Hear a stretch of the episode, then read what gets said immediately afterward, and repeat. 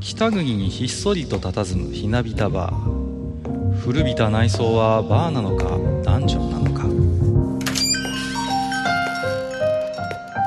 今宵も常連とマスターのよしな仕事が酒の魚だ。少しだけ耳を傾けてみませんか？愚者の宮殿の扉が開く。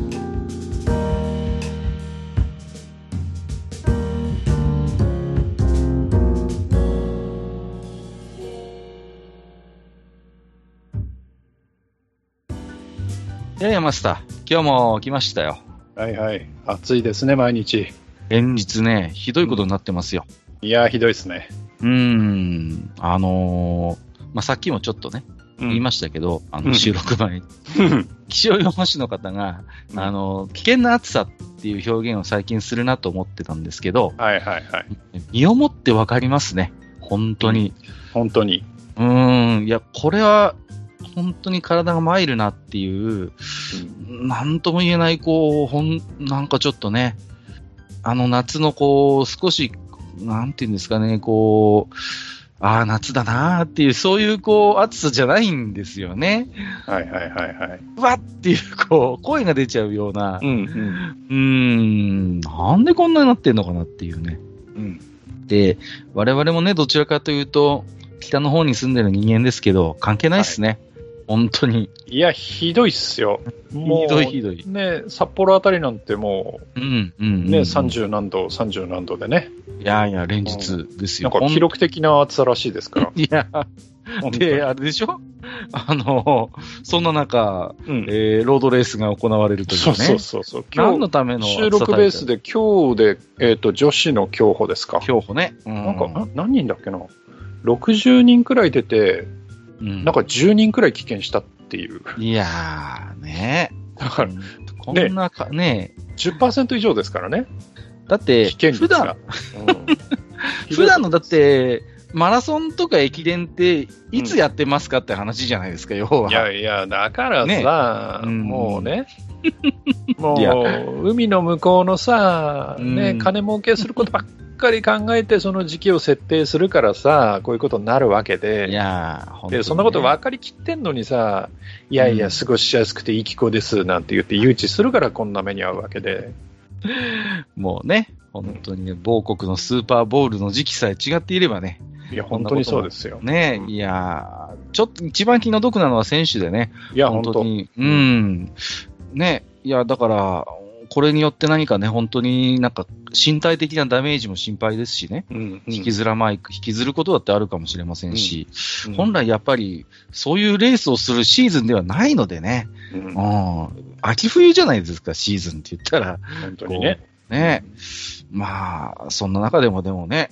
本当にパフォーマンス出していかなきゃいけない選手は、いや、大変だなと思ってちょっと見てましたけれども、はい。まあ、そんなこんなで私もね、ちょっとこう、あんまり外には出ないで、えー家でね、こう、エロ漫画読んでたりするんですけど、いきなりエロ漫画かよ。はい。あの、いや、理由があるんですよ。あのー一応ね、昔仕事でちょっと一緒になってた方が、今、あのーエンジェルクラブっていうね、あのありますね。エロ漫画の雑誌がありましてね、結構息が長いと思うんですけど、あの、エンジェル出版っていうところがね、出してまして。そのままやんけ。で、うんあの、どちらかというとですね、エンジェルクラブはこう、実用性の高いエロ漫画誌ということで、はいはい。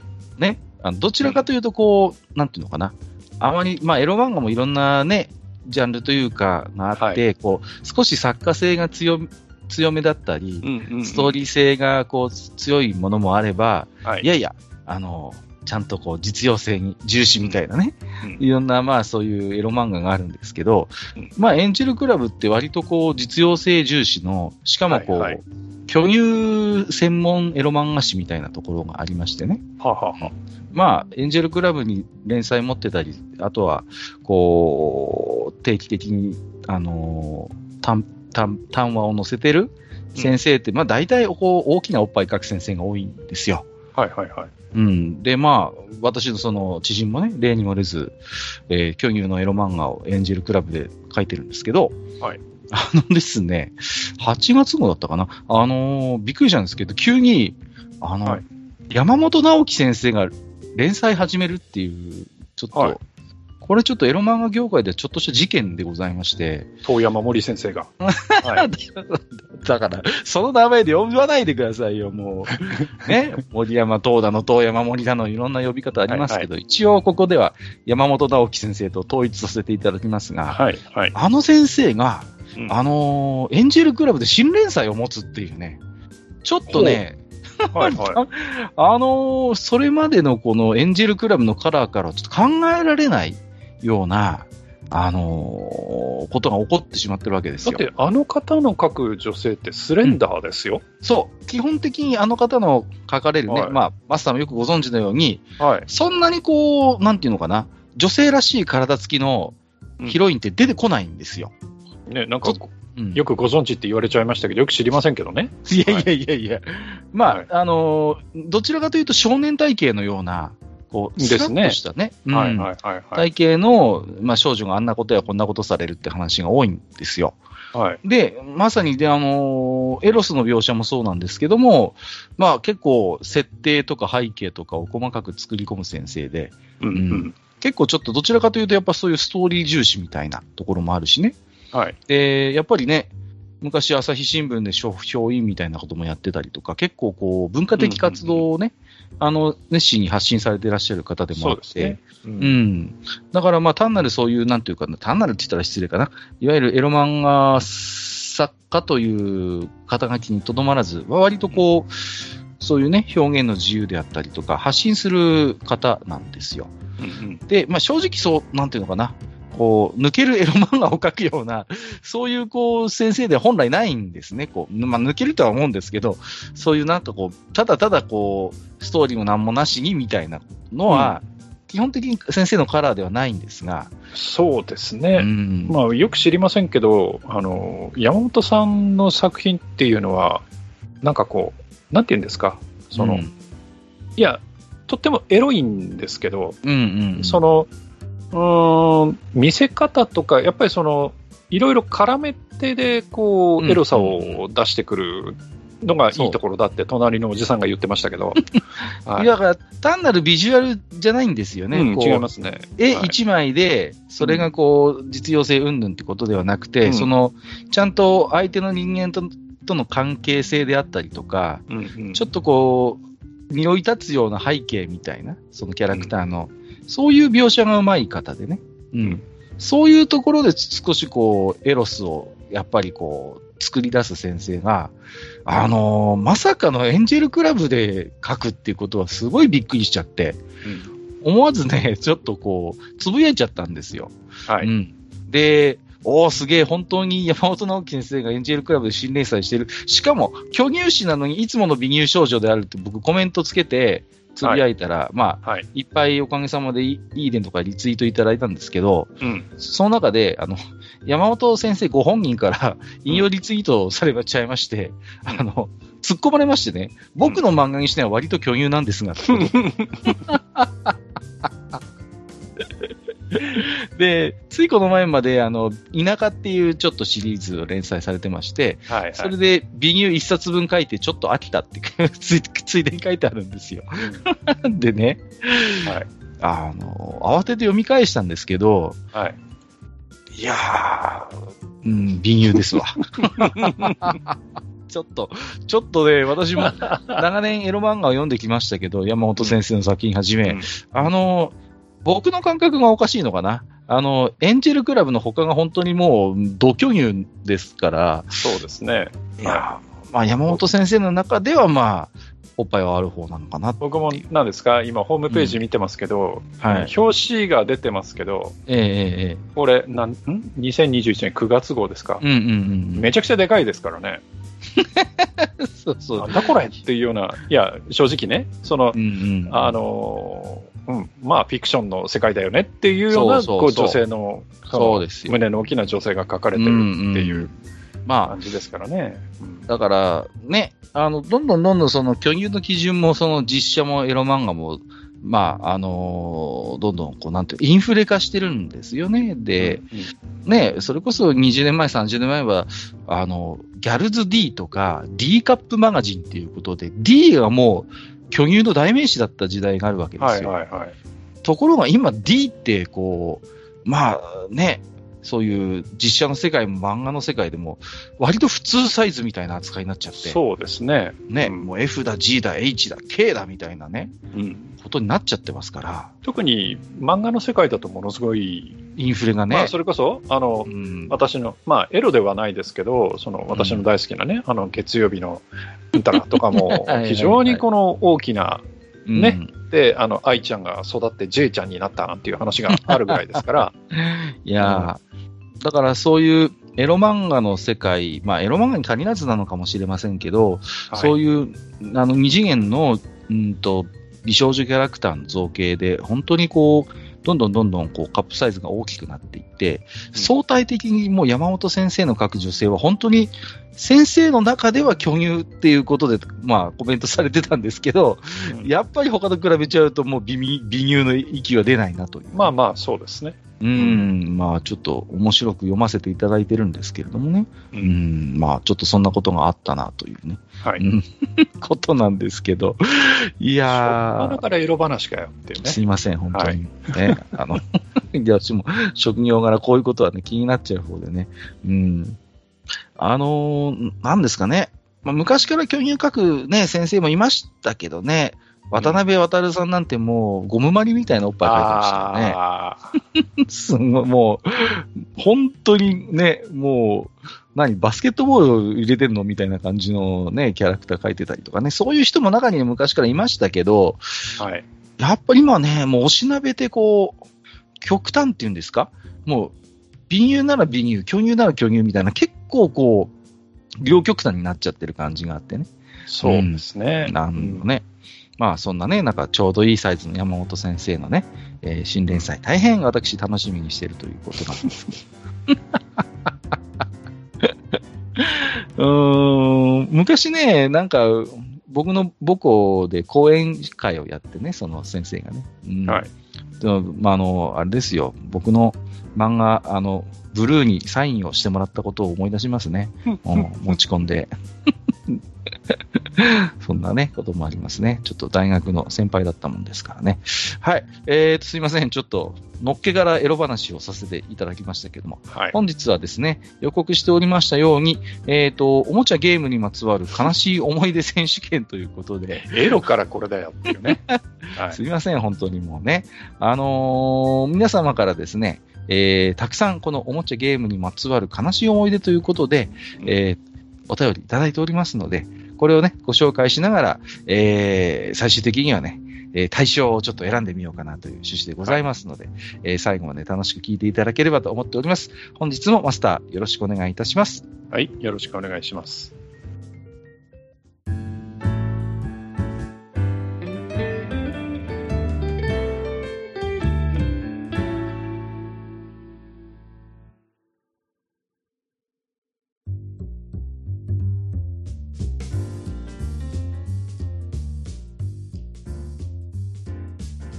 はい、えー本日はですね、えーおもちゃ、ゲームにまつわる悲しい思い出選手権ということでね、まあ、あのー久しぶりのこの選手権シリーズということなんですけれども、はいおかげさまでね、たくさん、えーおき手紙いただいてますので、早速ね、では、ご紹介をしていきたいと思っております。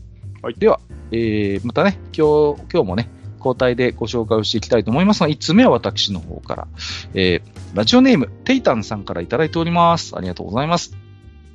えー題名、残念なおもちゃ話選手権ということで、おはこんばんちは、ほよよーっていたんだよ。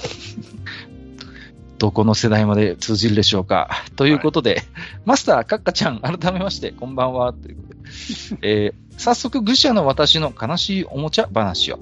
僕が好きだったのはやっぱりロボットでしたね。その中でも変形や合体は憧れでした。テレビで見たあれが実際に手元で変形して遊べる。全く夢のようですよね。そして僕が大好きだったのはゴールドライタン。ああの、ライターがロボットになるのがかっこよくて、そして金色のキラキラしたのもなんとなくメカメカしい感じがして好きでしたね。話の内容は全く覚えてないけど。そして満を持して登場した超合金ゴールドライタン。これ絶対欲しいと思ってたのですが、結構なお値段で買えず、ガチャガチャのプラスチックプラスチックでできたちっちゃいやつしか買えませんでした。そして僕は実物をいとこの家で見ることになるのです。なんで俺の憧れのゴールドライターが俺の家じゃなくていとこの家に触りたい欲しいその衝動を抑えながら、んふーん、ゴールドライターね、へー、などといかにも興味ないふりして、ものすごい敗北感を味わいました。憧れるほど手に入りません。ボルデス5も5体合体はよその家で見ました。家には足だけとか胸の胸のライオンだけとかしか買ってもらえませんでした。レゴブロックもたくさん持ってた近所の子の家に遊びに行っていろいろ作って遊んでました。自分でいろんなものを作れるレゴブロックも憧れのおもちゃでした。仕方ないので僕は油粘土でいろいろ作ってました。粘土は大好きでした。自分でいろんなものが作れます。安いし。レゴブロック買えなくても想像力はつきますよ。え、強がりだって？アドレ、あえっと、油粘土で遊んでたから、僕の部屋のドアノブは錆びてますけどね。長くなったけど、兄貴に売られたスーファミの話します？え なくしたドラクエ2の話もあるな。いやいや、皆さんの話がもっとすごそうなので、この辺で。では、配信楽しみにしてます。といただきました。ありがとうございます。はい。ゴールドライターですよね。いや、はい結構あの、ね、うん。自分は買ってもらえなくてっていうのは、あるあるじゃないかな。これはね、そう。よそのね、家で見かけてね、うんそうそうそう。なんかこう、興味ない、もともとめちゃくちゃ欲しかったけど、興味ないふりするっていうのもなんかちょっとわかる気がしますよね。うーん。いやー。ゴールドライタンね。これは本当なんでしょうね。やっぱり、新鮮でしたね。やっぱあの当時のこう、なんていうの、ああいう形のライライターのようなね、本当にこうね、うん形がこう変形をして、まあ、ロボットになるということでしたけれどもね。うん。なん、なんていうんですかね。こう、実用性のあるものっていうか、本来はね、そういうものがああいうロボットになるっていうのは、まあ、ちょっと僕も新鮮だったなとは思いましたけれどもね。うん。トランスフォーマーより前ですよね。トランスフォーマーより前じゃないですか？ゴールドライタンですよは。うん。かなり、なんていうのかな結構、時代を先取りしてたと思いますね、そういう意味で言うとね。うん。だから、単純なそういう変形みたいなものは、まあ、ありましたけど、あの、でも、なんて、なんていうんですか、そういう、こう、実際にあるものと、こう、ある形からこう変形するみたいなのは多分、うん。新鮮だったと思いますしね。う。うんん。あとね、出来が良かったのよね、超合金のゴールドライタンって確かに。ああ、ちゃんと変形するんだよね。ちゃんと変形するし、あの、確か、モデルによっては本当の金箔貼ってた気がしますよ、これって確か。本物の金。もう本当本当。うんそうそうそうそう。金箔貼ってたんですよ、これ。で、なんかね、確か職人が一個一個手作業で作ってたみたいな。はいはい。うんまあ、全部と超合金がそうかちょっと記憶ないですけど、確かそういうモデルの超合金ゴールドライダーもあったはず。うん。あれですよ。今ちょっと見てますけど、はいはいはい。超合金魂のシリーズで、うん。えー金メッキ仕上げのが出てたみたいですね。ああ、やっぱりあるでしょ、はいほらほら。そうなんですよ。うん。すごいですよ。1万2000円とかしてる。赤っ昔のやつはもうちょっとね、あの、手に入りやすかったかなとは、えー思いますけれどもね。でうんもこれ、発売が2018年って書いてるから、あ、じゃあそれはもう完全に今は。もう、あれですね、きっとプレミアになってんじゃないですかね。わかんないですけど。ううんん。確か当時はね、やっぱ超合金って4000円もしなかったんじゃないのかな。多分。そうそう、なんかね、仲間がいたのよ。なんとかライタンっていうのそうがそうそうそう、いろいろいる。そうそうそうそう。んんんいたいた。うんうんそうなんですよ。ね。ゴールドライタンが有名ですけど、ライタン軍団だからね、やっぱり。うんうんうん。そうそうそう。ライタン軍団ですから。オープニングでもね、喋まあ、ってます。復刻版の超合金ゴールドライタンで、えっと、5000円って書いてますね、税抜きでね。おー、あ、うんなるほど。うん。これももう今、買えないんだろうな。なかなかね、そうかもしれませんね。うん。いやー、あとそうですね、あの、ガチャガチャのプラスチックでできたちっちゃいやつしか買えなかったっていう、この辺も切ないですね。うん、わ、かる気がしますね、こういうのも。うんうん。あとね、あの、まあ、コンバトラーとかボルテスとかなんかボルテスね合体はね、これは持ってるやね、つはもう本当に、あの、ね、カッカみたいなブルジョアの家いやいや、じゃないっていう。いやいやいやうん、僕の家にはまあありましたけど、確かに全部揃って。うん。ほら、やっぱりね。いやいやいや。僕なんかはあれですから、あの、コンバットラーの超合金ありましたけど、はいはい上半身、下半身が分離するだけのやつでしたからね。あの、簡易的なやつですね。そうそうそうそう。あれしかなかったですから、僕は。いや僕のボルテス5はちゃんと五体合体するやつがね、ありましたけど、まあ、しかも切ないですね。でも家には足だけとか胸のライオンだけっていうのちょっそとこう、うそうそう。あのね、ちょっとずつ買って買い集めて、ね、揃える人もいたでしょうけれどもね。いや、うんなかなか子供のお小遣いで、そこまでいかないうちいやに、あの、番組変わっちゃって終わっちゃって。ね。もう次のロボットになっちゃって。だって結局なんだかんだ言ってね、もう1年経てば新しいロボが出てきちゃうから、うん。ね、うんしこしこ頑張ってこうね、買い集めても間に合わなかった。で、そのうちおもち屋さんからね、もう新しいロボになっちゃって、うんもうね、売ってないなんてこともあったでしょうからね。はい。ちょっと切ないですよね、そう考えるとね。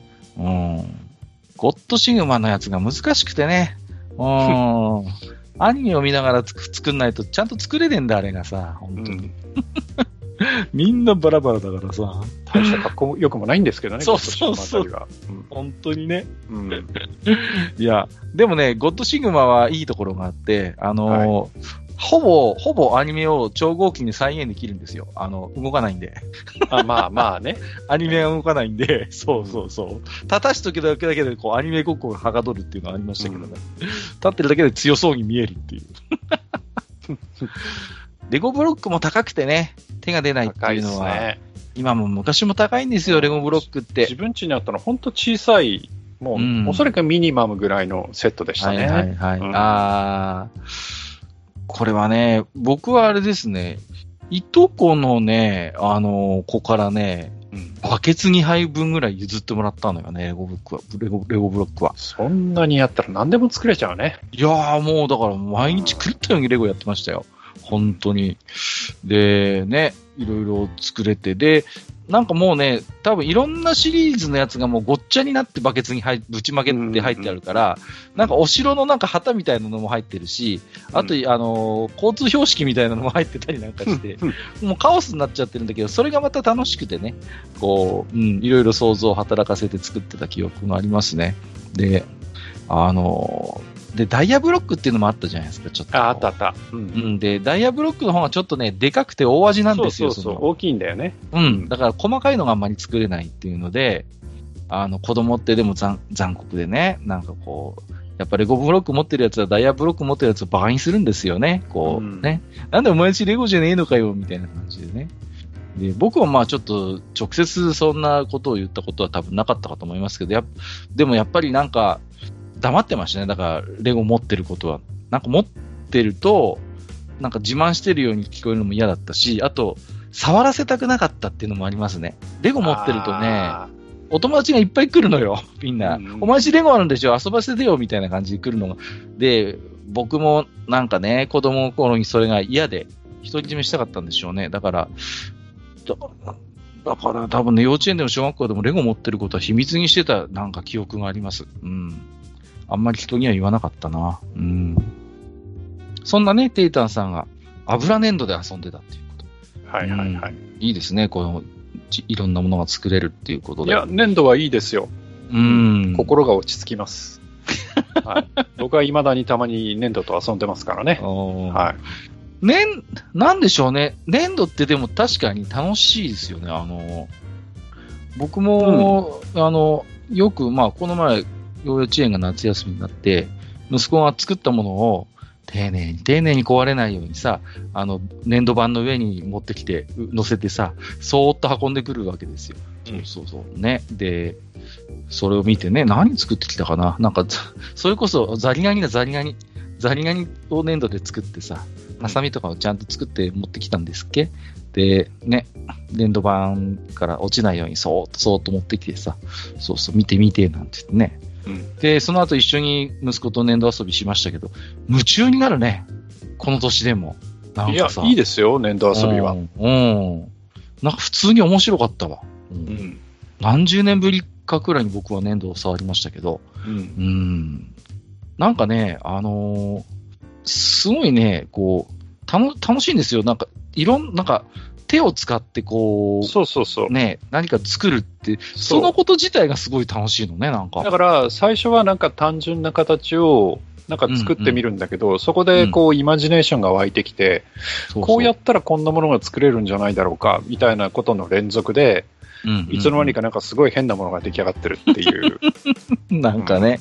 まあ、そうそうそうそんなことやってるうちにね、我が家は埴輪が、埴輪がね、増えていくわけですけど、いや、はい。ね、ツイッターで拝見したこともありますけど、面白いなと思ってね、確かに。うんうん。案外だからこう、ね、大人でも楽しめる娯楽かもしれないね。いや、うん楽しいと思いますよ。うんうん。最近ね。まあね、テイターさん、油粘土でどんなものを作ってたかまた教えていただければと思いますけれどもね。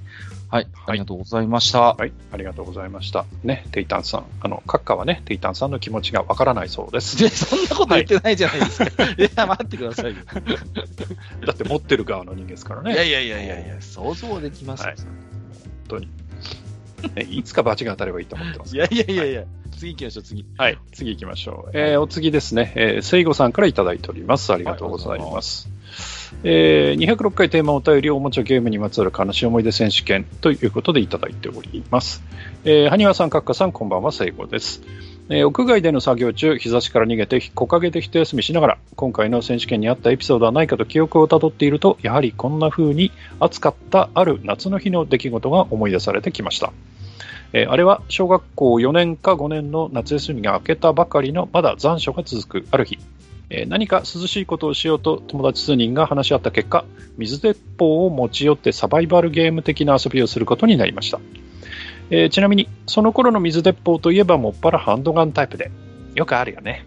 えー私の家にも、えーいとこと遊んだ時に買った水鉄砲が転がっていて私は押し入れを漁りハンドガン4丁をかき集めました。ずいぶんあった。な結構ありますね。えー集合場所まで向かう道すがらでは頭の中で一人作戦会議です、ね、他の友達はまさか私が4丁も持っていると思わないだろうから1丁はこっそり服の中に隠しておいて水切れしたと見せかけて近づいてきたところを返り討ちによしよしとせこい作戦を考えていました、えー集合場所には5人が集まりました、えー見ると他の友達も手にしているのはほぼハンドガンタイプでしたしかし1人だけ出た、えー裕福な家の友人が持ってきたものは私たちの知っている水鉄砲ではありません。えーそれは M&M チョコのようにカラフルで、えーハンドガンより明らかに大きな重心を持つ、もはやマシンガンと呼ぶべきもので、あるね、えー凄まじい威圧感を放っていました。え一瞬でそれのポテンシャルを理解した他の私たちハンドガン組はゲーム開始の合図と同時に徒党組みたちまち1対4の戦いとなりました、えー水鉄砲の性能差が戦力の決定的差ではないことを教えてやると息巻いたのもつかの間、えー敵の圧倒的射程と火力を前にすぐに私たちはチリチリになりました、えー脳裏に浮かんだのは風雲竹市場のラストバトル、ね、竹市の乗ったカートに近づくことすらできないまま格好撃破されていく挑戦者たちに自らの姿が重なります。えーそして間もなく私がこっそり服の下に隠した水鉄砲と事前に立てた浅はかな作戦は、えーマシンガンの連射にあっけなく水浸しとなったのでした。ただマシンガンの彼は金持ちですがいいやつだったのでその後自分のマシンガンを代わる代わるみんなに渡しあ貸してくれました。えーそうなると自然とサバイバルゲームはマシンガン持ちから逃げる遊びに変わり最後は、えー結局みんなびしょ濡れになり笑いながら、えーき記事につきました、えーキロにつきましたえーしかし、キロの途中で友達と別れ一人になると、あのマシンガンを見た後では自分のハンドガン水鉄砲が急に貧相に思えてきて、わかるな。えー意気揚々とこんな水鉄砲を持ってきたことを恥ずかしくすら感じました。そして家に着くと私は水鉄砲をそっと押し入れにしまい、その後二度と持ち出すことはなかったのでした。合唱。それではまたといただいております。ありがとうございます。ありがとうございます。切ないね、これ。切ないね。でもわかるな、これも。わかりますね。うん。あのーちょっとこう、はん、ほとんどその、いわゆる水鉄砲って言ってで、多うん分同じものを想像してると思うんですけど、あの、ちょっとこう、はいはい半透明のね、カラフルな。そうそうそう。大体あの黄色とかね。そうそう、緑とかね。うんそうそうそうそうそんな感じのね。色のやつね。うん。うんで、こうね、シコシコシコシコこうね、やってこう水を出すタイプの。うんまあ今でもね、あの、駄菓子屋さんとかに行くとあったりします売けどね。ってるはず。ううんうん、そうそうそう。ね。私もだから水鉄砲っていうと、やっぱそれを想像しますよね。なんか、もっともっとね、我々の先輩の世代はそれこそ竹でできたやつを想像するのかもしれませんけど、はいはいはい。やっぱり僕らにとってみれば、このね、半透明のハンドガンタイプの水鉄砲が一番おなじみなのかなっていう気はしますけれどもね。まあそんな中ね、えー、マシンガンタイプという。はい、あこれもありましたよね。なんかこうね、大きな今でもあるんじゃない？今もありますよね。こうガチャコンガチャコンってこうちょっとこうピストン運動みたいな感じでこうね。そうポンプでそう最初に空気圧縮しといてね。そうそうそうそう。もうだから、飛距離も、その水の量も段違いなのよね。うんうんうんそうそうそうそう。ハンドガンとはもうまさにね、うん聖子さんのおっしゃるように、比べ物にならない ポテンシャルを持ってますからね。とてもじゃないけど太刀打ちできないというね。うん。なんたってハンドガンタイプはすぐ水もなくなりますからね。ううんん。そうそうそうそう。あのーついこの前までちょっとね、あのー海とか行ってきたんですけど、息子と。はい。うん。あのー今、あの、背中に背負うタイプのね、水鉄砲ってありますよね。こう、うん水のタンクみたいなのを背負ってさ、うんそうそうそう。あれをね、あのー300円ショップで買ったんですよ。あれが300円ってのもすごいんですけど、うんそう。で、それをね、こう、息子が海に持ってって、もう、もうね、私にかけるかけるもうそれでね、本当にもう、で、いつまで経っても水は切れないしね。ううーん、本当に、いや、水鉄砲も進化してるなと思いましたけれどもね。うんおーあの、ハンドガンタイプのあの、昔ながらの水鉄砲、今やイズコインといった感じですけど。うん。だからね、あ確かに進化してるなと思いましたよ。こう水を浴びながら。あのー水鉄砲の他に、あの、水風船ってありますよね。こう、はいはいはい。駄菓子屋で売ってるね。うんうんうんうん、それこそね、手榴弾のごたる、あれに水をさ、入れてこうさ、うんね、こう、バシャーンってこうぶつけたりなんかしてね。そう。あれもよく遊んでましたね。うん。結構やっぱこう水遊びっていうのは割と夏の定番みたいなうんところがあってね。うん。遊んでましたね。そう。いや、でもあれじゃないかな、鉄砲ものっていうとね、うんあ、の例えば銀玉鉄砲とか、銀玉鉄砲。うん。うん、あとあの似たようなので、なんか円盤みたいなのを飛ばすやつとか、ありましたね。はいはい。あと、あのパンパンって鳴るやつとか、いろいろあるじゃないですか、それこそ駄菓子屋系のおもちゃとか。ありますね。そうそうそうそう。ああいうのもね、あのー買ってもらえる家と、そうでない家買と。ってもらえない家っていうのがあってね、うちはどっちかっていうと、あの買ってもらえない家だったので、はいはいはいうんはあのーというか、自分はそういう、ね、おもちゃが欲い。しいうん。年頃って、お小遣いってもらってなかったので、はい。前もおっしゃってましたよね。うんうん。だから欲しいものがあっても、その、で、今でこそこんな性格してますけど、あの、うん欲しいものを言い出せないシャイな子だったわけですよ。うんだだからね友達がよくね、うん銀玉鉄砲で遊んでいても指を加えて見てるっていうタイプの子だったので。うん、うんなるほど。そうか。あんまり言い出せなくてね。うん、銀玉鉄砲はやっぱりね、コストがかかるんでね。うんやっぱお金持ってないと気軽に遊べる代物ではなかったしね。そう。だからね、うんこう、カッカ君みたいな子供見るとね、いこのやいやいや野郎って思うわけですよ。いやいやいやいや。本当に。そんなことないですよ。僕だってね、僕の時は銀玉鉄砲よりもあの BB 弾が結構うん。メジャーでね、あの結構 BB 弾のあのエアガンみたいなのって、はいはいはい。まあこれがね結構学校で問題になったりなんかしてね、うん。BB 弾禁止なんつってさ、そうそうそうそう。うん。それこそあれじゃないですか？あの、丸井さんとか今井さんで、あの、うんうんうんこう、一発一発コッキングするタイプのエアガンとかが、はいはいはい、はい。うんと1個1000円ぐらいでうん。売り出した頃じゃないですか、それぐらいの頃だと思いますよ。うん。うん。あれは割とまあ、エアガンのの中ではほう本当に手に入れやすいというか、うんうんうん、手軽にね、遊べるもので。はいあのーそういうこうガンタイプのおもちゃっていうと最近はあの、ナーフっていうのがありますよね。知ってます？ナナーフ。ナーフってのがあるんですよ。すごい今ね、もう子供にとっては、うん。NARF っていうのかな、うん。あのーいっぱいそのシリーズが出てるんですよ。ナーフシリーズというので、それこそハンドガンタイプから、ロケットランチャーみたいなやつまであるんですよ。で、玉は共通なんですね。あの、痛くないような、こう、ウレタンスポンジでできたようなはい。玉なんですけど、それを使うんですけどね、ああ、これか、今、あの、アマゾンで見てますけど。すんごいいっぱいあるんですよ、このシリーズが。いや、でも値段もいいですよ。そう、いい値段するんですけど、うん。これがね、まあ当たってもそんなに痛くないし、あ、そうなんだ。で、うん、うん、そうそうそうそう。あとはね、前がね、吸盤みたいになってるタイプがあって、それこそダーツみたいな的にこう当てて、点を競うみたいな戦い方っていうか遊び方もできたりなんかして、すげえ、なんか、あれですよ、スーパー、スーパーファミコンのスーパースコープみたいなのありますよ。そうそうそうそう、そういうのもあるんですよ。あるある。ほん本当に、ロケットランチャーみたいなのもあるし、はいはいはい本当にし、ね、ちっちゃいあの、まさにハンドガンみたいなやつもあって、こんなのがあるんですか？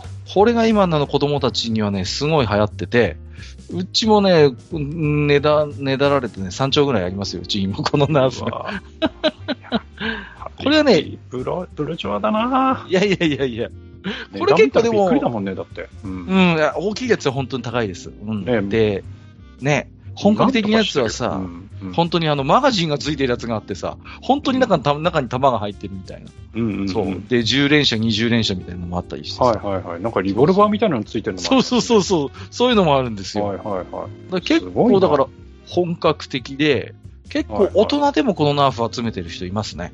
そう最近だと。うんうん。で、新しいのが出ると、新モデルが出ると、それこそなんかこう、転売屋の、ちょっとこう、これも標的にされてて、あ、そうなんですかもう。すぐもう値段が2倍、3倍に跳ね上がるっていう、そういうね、おもちゃが今あるんですよ。うんはいはいはい。そうね。だから、ちゃんとゴーグルっていうかそういうのもあるんだね。そうなんですよ。だから、うんこういう、だからね、あの、銃みたいなおもちゃもやっぱ進化してるなと思ってね。はいはいはい。うん面白いんです、すごいです。ね。すごいんですよ。へはい。え。うん。大人でも結構ハマりますよ、これは。でもやってると。ううんん。今、あの、標的みたいなのもね、売ってますからね。で、全部倒すと自動でまた、ウィーンってこう上がってくるみたいなやつもあるんで。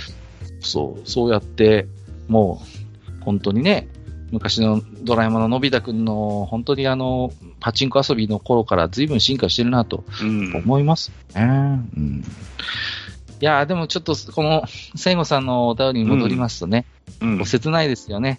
こうちょっと自分の水鉄砲がなんか貧相に思えてきちゃってっていうね。うん。で、しまって二度と持ち出すことがなかったっていう。でも、立派じゃないですか。だからって言って、そのね、自分の水鉄砲にこう、辛く当たったりとかしてないっていうところ。まあ、そうですね。うんうんちゃんとそっと押し入れにしまうってあたりが。こんなものーって言ってね、捨てちゃったりとかっていうわけじゃないですからね。そうそう。なんかその辺にちょっと聖子さんの優しさが見えるかなっていううん感じはしますよね。うん。いいですね、こういうのもね。うん。決してこう、ね、このハンドガンの水鉄砲って高いおもちゃではないんですけど、やっぱりね、これを持って遊びに行くときにワクワク感って言ったらなかったですよ。うんね。だからすごい気持ちがわかるのよね。今日はこの銃を使って、ああいうことをしよう、こういうことをしようってね。うんいろいろね、こう、やっぱり想像を巡らして遊びに来たもんですよ、これは。うん、よくわかりますね。はい。えー、聖子さん、ありがとうございます。いや、これはでもなんか非常に季節感も相まって、なんかね、うん、悲しくも美しい思い出のように聞こえましたけれども。では、次行ってみましょうかね。はい。はい。お次は、えーと、サニーボンズさんですね。いただいております。ありがとうございます。はじめまして、サニーボンズと申します。ということで、この方、あれですね、あの、愚者級ステッカー貼っていただいている方ですね、車あ、に。はい、はい。確か。はい。ありがとうございます。めちゃしかって。いつも楽しく拝聴させていただいております。お手紙のテーマに関して思い当たる話がありましたので、投稿させていただきます。あれは私が中学生の頃、かっこ現在33歳。うん父がいきなりラジコンヘリをやり始めました。お前もやるかと言われ、私はラジコン飛行機を選択。ホビーショップで練習機を買ってもらい、地元のラジコンクラブでレクチャーを受けながら一人で飛ばせるまでなりました。ラジコンクラブね。はいはいはい。機体も練習機から軽いスタントがこなせるような機体も買ってもらい、ラジコン。ン飛行機にのめり込んでいきました。そんなある日、テレビでラジコン飛行機マニアが紹介されている番組があり、父と一緒に見ていました。そのマニアの方の紹介 VTR で、ゼロ戦やムスタングなどのスケール機がずらりと並んだ工作部屋を映しながら、建設会社を営む〇〇さんというナレーションが入った時、父がぽつりと、やっぱり社長じゃなきゃこんなのできないよなぁとつぶやきました。それ以来、ラジコンってお金かかるんだな、親父に負担かけてるんだな。と少し大げさに考えてしまい、誘われても飛ばしに行くことが少なくなり、高校進学とともにすっかりラジコン飛行機を飛ばすことはなくなってしまいました。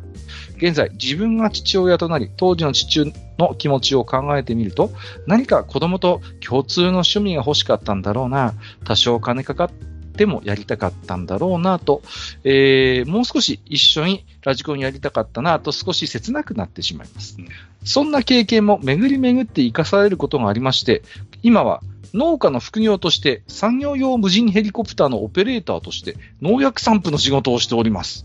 素晴らしい。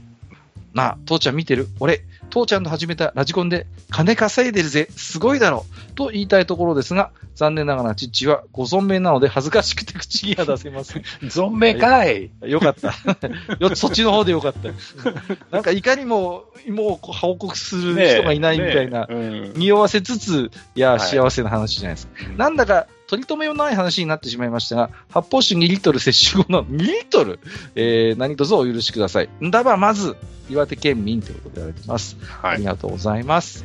ドローンかい。ねえ、ここまでのめり込んでる。あでも、すうんやっぱあの、ラジコンヘリっていうのは、本当にあの頃のザ金持ちの子供の趣味みたいな感じしません、だって、スネ夫がやってるイメージですもん。だってラジコンヘリって。飛行機ならともかく、んラジコンヘリって確かチャンネルいくつ ?8 ちゃんとかなんか、うんすげえの必要だ。だったはずよ。プロポもでかいのよね。そうそうそ本当に。もう、さだからね、あの、いわゆるこう、車のラジコンとはまた、ちょっと一つ格が違うというか、う。うんうんうん。ね、同じラジコンでもやっぱり本格派だし、ほん、なん、いやー、ほんと金持ちじゃないとできないうんおもちゃ遊びですよ、おもちゃですよ、これは。うん。ね。で、ラジコンクラブっていうのがいいじゃないですか。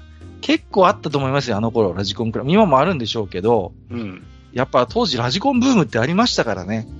いろんなところに多分ラジコンクラブってあった気がする。うん。タミヤ RC カーグランプリってやってましたからね。懐かしいですね。うん小空さんがやってましたから。そうそうそうそう。ねうん日高のり子さんがナレーションしたりね。そうそうそうそうそうそう。タミヤの前ちゃんっていう人がいてね。そうそうそうそう。うんそうなんですよ。で、ね、あの、やっぱ RC カーは本当本格的に遊べるけど、僕なんかはやっぱりね、子供だったし、まあ言ってみればその、こう、ジュニア版ですよね、ミニ四駆なんていうのはまさにね。こう、なんていうの、RC カーのやっぱ人気のモデルみたいなのを、こうね、ミニ四駆の形にこうね、すこう、小さくして、で、こう遊べるようにしてるみたいなところがあったんで、なんとかこう、ラジコンとはなんか兄弟の趣味みたいなところもあったかなという気がしますけど、でもやっぱラジコン飛行機はやっぱちょっとね、あの、格が違います、本当に。うん。本当に。うん、うん。ね。でもね、なんかこう、お父様とね、そうやって遊んでらっしゃったっていうことでね。ちょっとこれも最後は少し切ないっていうか、子供の、子供心ですよね。なんかちょっと、ね、お父さんに気遣って、ラジコンで金かかるんだなっていうことで、誘われても飛ばしに行くことが少なくなっちゃったなっていうね。うん。いやー、あの、まあ、サニーボンズさんの場合仕事でやっちゃってるから、あんまり面白みないかもしれないけど、それこそお父さんとドローンなんて本当に面白いんじゃないかと思いますけどね。でそ、うですね。風景写真撮るとかさ、上からね。まあ、ドローンは今、いろいろ規制が厳しいんで、あの飛ばすところとか法律とかいろいろあるんでね、まあ、ちょっと面倒くさいとかありますけど、うんでもね、どうですかね、あのね、僕もラジコン好きなんです。はいはいはいはい。で、あのね、ヘリコプターってね、うん。やっぱりその、独特のその憧れがあるんですよ。ああ、そう。何かっていうと、うん。あの空中で止まれるっていうのがね、はいはいはいはいはい。やっぱりすごいことなんですよ。ホホバリングですかね？そうそう、んホバリングできるっていうことは、うん飛行機だとね、飛べるけど、プーンって飛んこう、とにかく動いてないと、まあ、うん落ちるわけじゃないですか、当たり前もでちろんね。えええええだけど、ヘリコプターってその場で止まっていられるんですよ。え。うん。それってものすごい魅力で、うんうんうんうん。だから僕も、それこそドローンがね、今みたいに流行る前に、あの、うんそれこそおもちゃのね、ラジコンヘリっていうのが一時期出てたんですよ。うんうんうんうん。うんで、あの本体がほぼそのモーターとペラの他はもう発泡スチロールでできてるような、うん。こう、安っぽいヘリコプターのラジコンがあったんですけど、やっぱりね、そはいはいはいれ買って遊んだりとか、うん。僕も知ってたんですよ。はいはいはい。で、今やね、ドローンがうん出てきちゃったんで、はいもう写真は撮れるわね。ね自動でその飛ばすことできるわね。うん。うん、自分のモーションでコントロールできるわっていう、もうすごい世界になっちゃったので、いや、ね、あのー結局今だとほら、消防署とかも持ってたりするじゃないですか。で、ね、はいはいはい。こう、遭難者の捜索の時とかに、こう、音声をね、飛ばしてね、ううん。ん、ね、こう、誰かいませんか？とかね、そういう、こう、気軽に入れないところでもね、うん。ドローンがやっぱそう活躍するなんてこともありますし、それこそ、この薬散歩、散布っていうことでね、こううん。無人ヘリコプターっていうのもありますよね。あのー妻の妹が秋田に嫁いでるんですけど、はい。結構でかい農家でね、うん専業農家で、あのー遊びに行った時に、このやっぱ産業用ヘリコプターっていうのがあったんですよ。はいはい。うん、で、子供が喜ぶかなと思って見せてもらってね。うんでね、結構大きいんですよね。こう、どれぐらいかな？全長で多分ね、うん1メートル80ぐらいあったんじゃないですかね。結構でかい感じのヘリコプターで、うん。で、僕がね、こうペタペタ触りながら、これすごいっすね、とかって言って、触ってたら、その 妹の旦那さんに、あの、あカカさん、今さね、ペチペタ、ペタペタ触ってるけどね、それ1800万って言われて、うわーっていうね、うん。そのぐらいしますよね。しますよね。うん。思わず手を引っ込めちゃったっていうね。何も知らなくて恥ずかしかったんですけどね、そんなことをちょっと思い出しましたね。うんもう、いや、まあね、でもお父さんがご存命なんで、せっかくなんでね、うんお話ししてみたらいかがですか？どうですか。うんね。ね、あの頃始めた、ね、あの父ちゃんとやってたラジコンで今こんなこともやってんだぜってすごいだろうってぜひね、うん言ってほしいです。あの、ね、うんあそうそうそう。いや、でねも、どうですかね？本当にあの、ドローンからこうんう、。ね、上から例えば家族の写真を撮ってみるなり、そうそうそうそう。ねね。面白いと思いますよ。うん。多分お父様もね、好きなんだと思うんですよね、こういうことが多分。だはからね、ちょっとまたきっかけに、そういうね、いいんじゃないですかねい。。で、きっとね、すぐ飛ばせちゃう。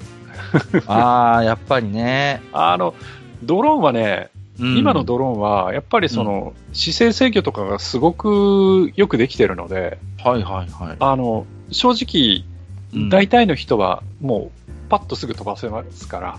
あーうん。あの頃のラジコンヘリってやっぱすごい難しかったイメージありますけどね。うんうん。まあ今だからそんな、こう、あの頃ほどのテクニックは要求されないっていうところはあるでしょうけれどもね。うん。まあね、マスターも私もね、今や、そんなね、こう、話せる父親はいない存在ですからね。うんこううん。ぜひね、はいあの、お父様とぜひこれをきっかけにうんお話ししてみるのいいんじゃないかなとはい。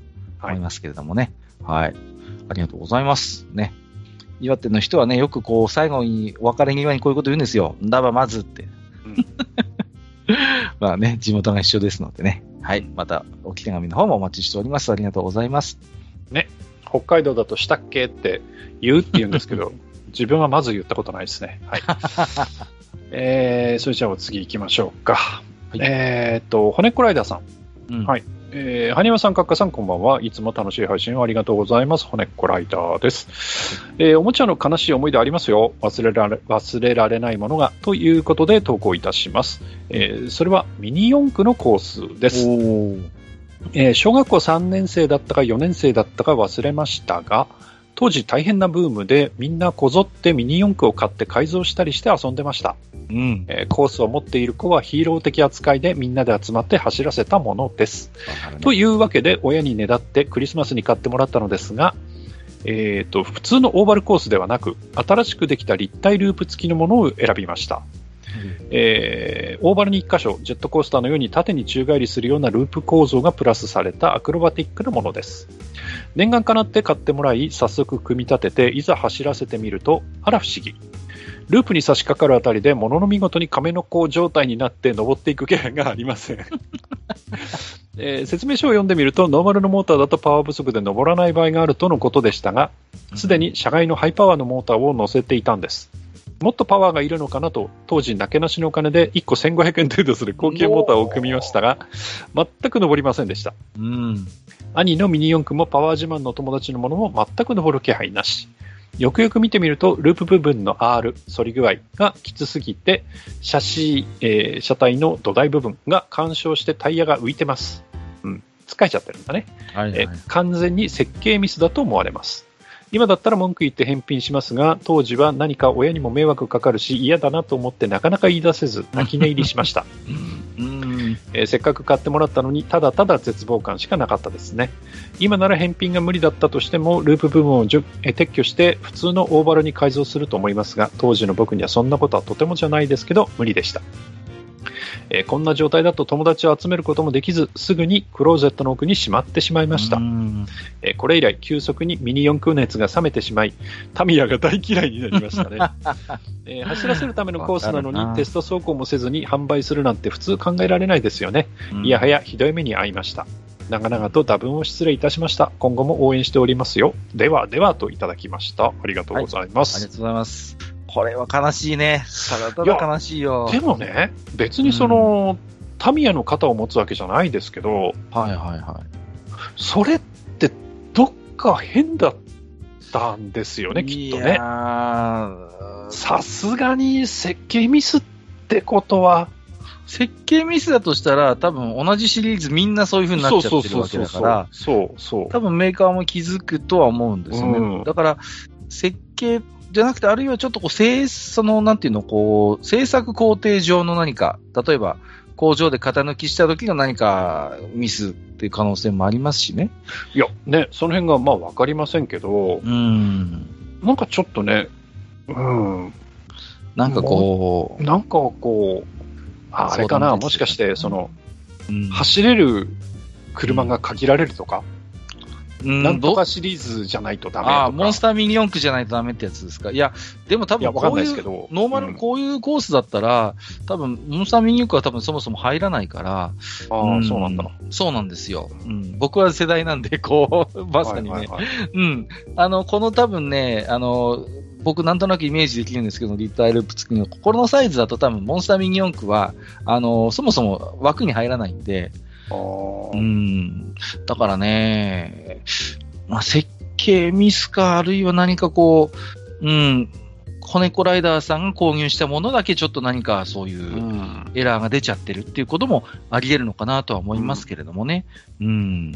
そうそうそう。ノーマルのモーターだとパワー不足で登らないっていうのよくあるんですよね、これはね。だから、ハイパーミニモーターとかハイパーダッシュモーターっていうところ。あとあの、マブチがね、マブチモーターっていうのがあってね。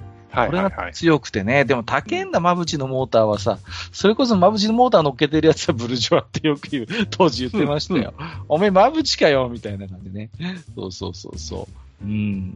それはね、一つありますね。うん。で、あの頃だからモーターをいろいろこう、乾燥して、こうつ、とっかい引っかいしてなんか学ぶんですよね。早いけど、あのー要は坂道、上がれないモーターがあるんだとか、ちょっと回転は遅いけど、あの、坂もゴリゴリゴリゴリ登っていくモーターもあるんだみたいな。なんとなくそういう、こう、動力の仕組みと性格みたいなものを、やっぱミニ四駆で学んだ子供って当時多かったんじゃないかなって思いますよ。うんうんうん。だから、その辺が面白いのよね、このミニ四駆のモーターの選択って。速いけどリスキーみたいなのもあるわけですよね。こう、だから、なんていうのかな、そういう、こうね、坂とか上がっていく力が良かったりすると、今度こう、弾かれやすかったりなんかしてね、こうねう、んうん、パーンって飛んでったりすることもあるし、若干だからそこを犠牲にしてでもちょっと安定感を重視するようなパワーのあるタイプのモーターの方がうまくいったりとかね。ううんん。なかなかだから面白いんですよね。やっぱミニ四駆ブーム僕も体験してますんでね。うん。わかりますね、これはね。あのさ、もう、だから、シャーシを軽量化させようって言ってさ、シャーシにバンバンバンバン穴を開けるのが流行ったんですよ。はいはいはい。そうすると今度ね、うんそう、陸抜きして、今度軽くなりすぎて、うんあの、バンバンバンバンこう、弾かれて吹っ飛んじゃうんですよ。うんそして今度慌てて重りをつけ始めたりなんかして、うん何なんだお前は軽くしたいのか重くしたいのか、何なんだみたいなね。そんなね。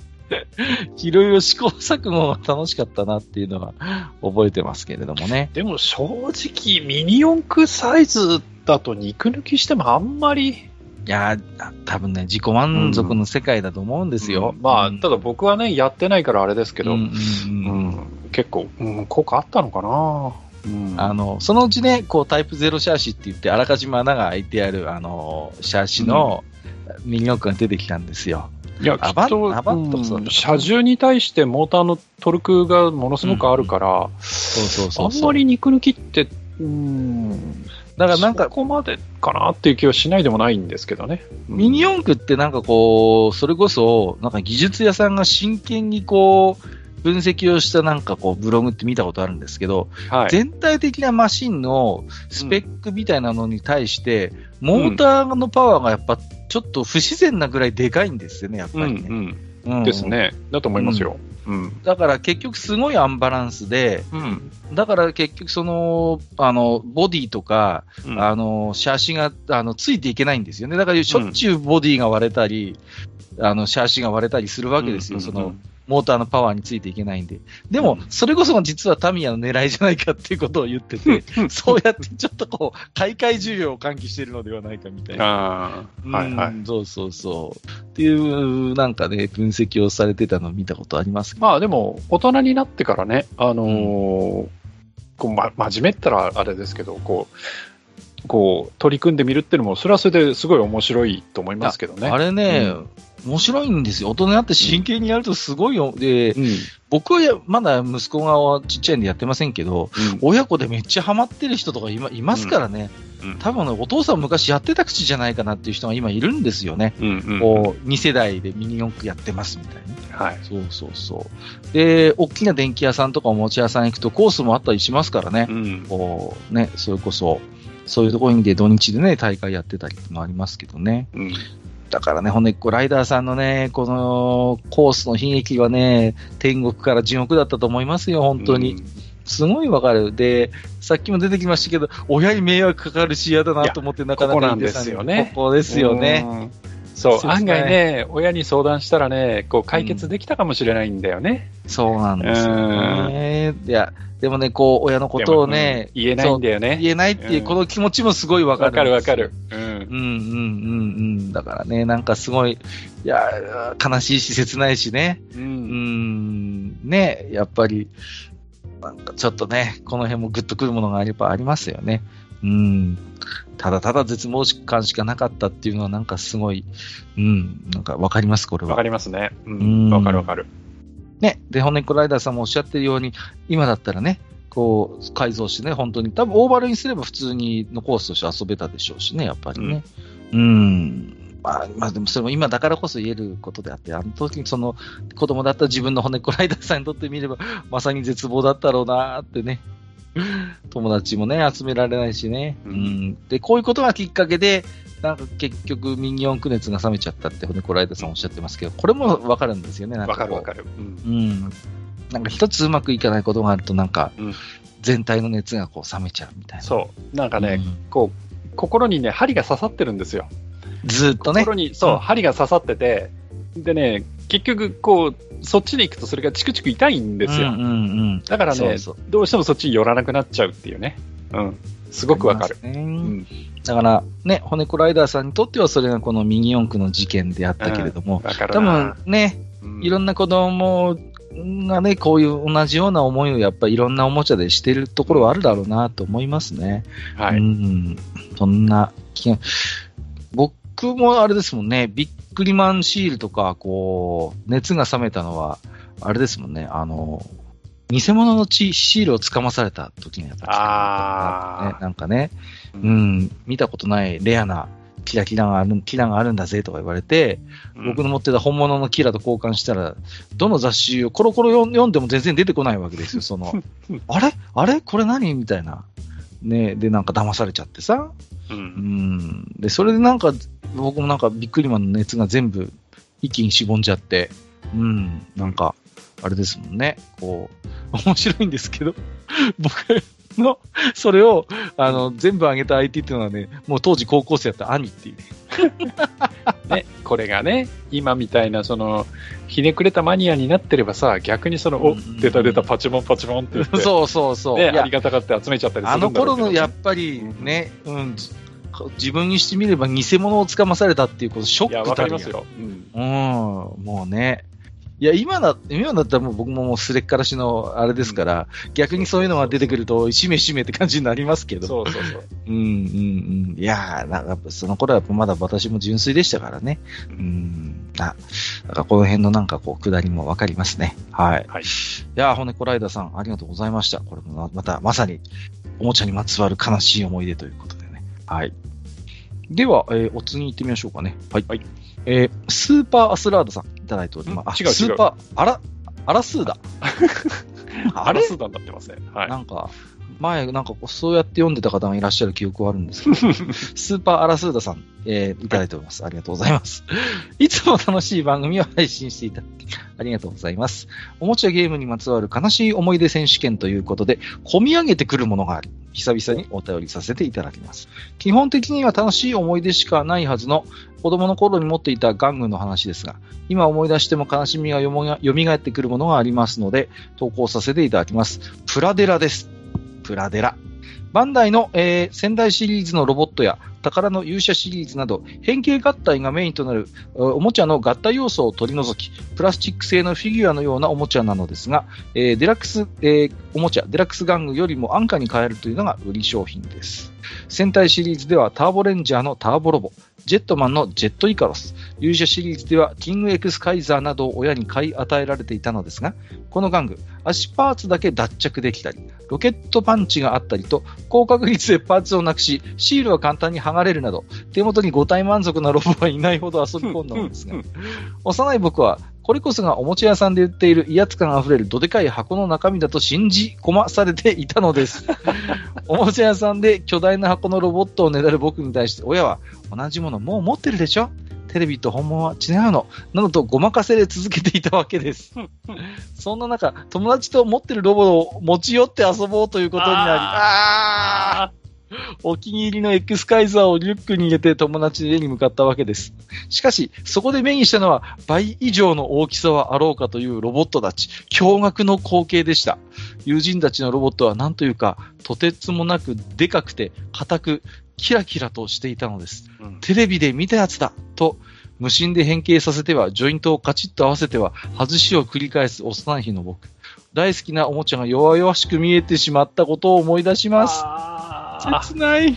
その年、世界の闇に触れてしまった僕を気遣ったのか、それともねだる僕を抑えられなくなったのか、とうとう念願の巨大ロボット、太陽の勇者、ファイバードのデラックスガーディオンを買ってもらい、さらに誕生日に欲しいものを聞かれた僕は、その強化メカであるガードウィングをねだったことで、父方、母方の祖父母が一体ずつ用意するという悲劇が起こり、うわーこれはこれで親が切ない。我が家には2体のガードウィングが存在しているわけです。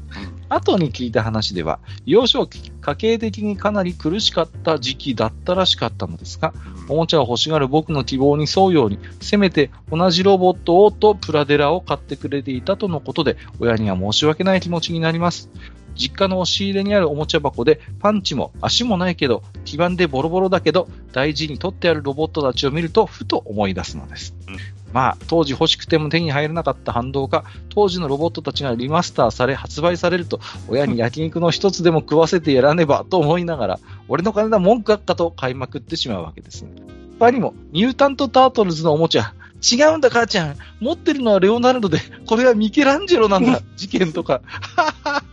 嘘だろ？箱から開けたら、目の前で関節パーツの粉々に、スワクおもちゃ列伝とか、語りたいおもちゃは山ほどありますが、今回は幼少期の思い出話を書かせていただきました。拙い文章大変失礼いたしました。番組の趣旨と違っていたら申し訳ありません。これからも毎回の配信楽しみにしていますといただきました。はいありがとうございます。いやいやまさに、趣旨バッチリですよね。バッチリですよ。まさに、はいまさにこういうものですよ。はいいやーごめんなさい、私ね、ちょっと、うんあの自分の年代じゃないんで、そのプラデラっていうのが分かんなかったんだよね。はいはいはいはいはい。うんプラデアありますよ。パラ、うん。今ちょっとね、あのーググってますけど、うんうんうんうん。はい。ああ、なるほどっていう感じで今見てました。うん。あの、本当にね、ハーフサイズぐらいなんですよ。うん。小さいんだね。小さいんです、小さいんです。はい。で、お値段もやっぱり、あの、超合金とかデラックスより安いんですよ。う。うんん。で、あのー多分ね、おもちゃ屋さんもあんまりこう、旨味が少ないせいか、はい CM とかもあんまなかったのよね、プラデラって。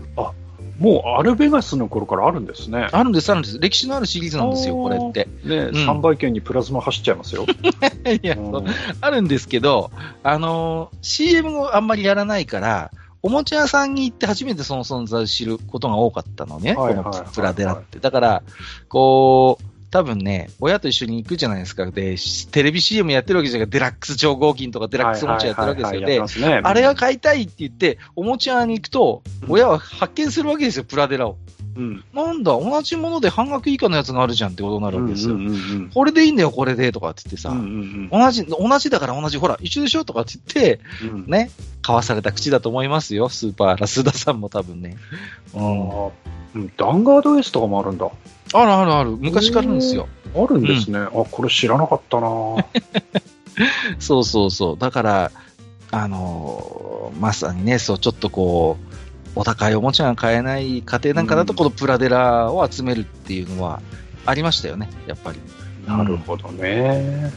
アラスーダさんがの悲劇としては、うんそれをみんなも同じものを持ってると思ってたっていうことなんで、そうねこれがショックなのよ。うあーん、これがショックです、一番。本当にね。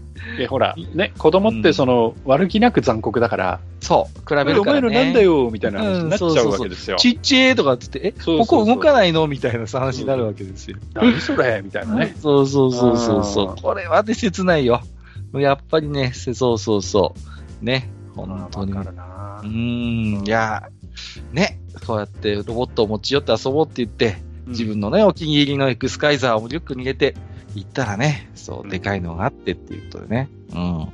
切ねえなうん、いや、ね、今、今までさ、お気に入りでね、遊んでた同じおもちゃをさ、もう同じ目で見られなくなってしまうんですよ。うんね、輝きを失ってしまったんだろうか、アラスーダさんのエクスカイザーも。うーん、切ない、これは。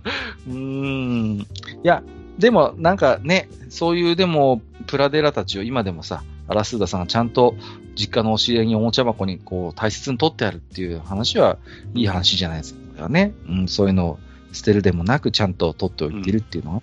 うん。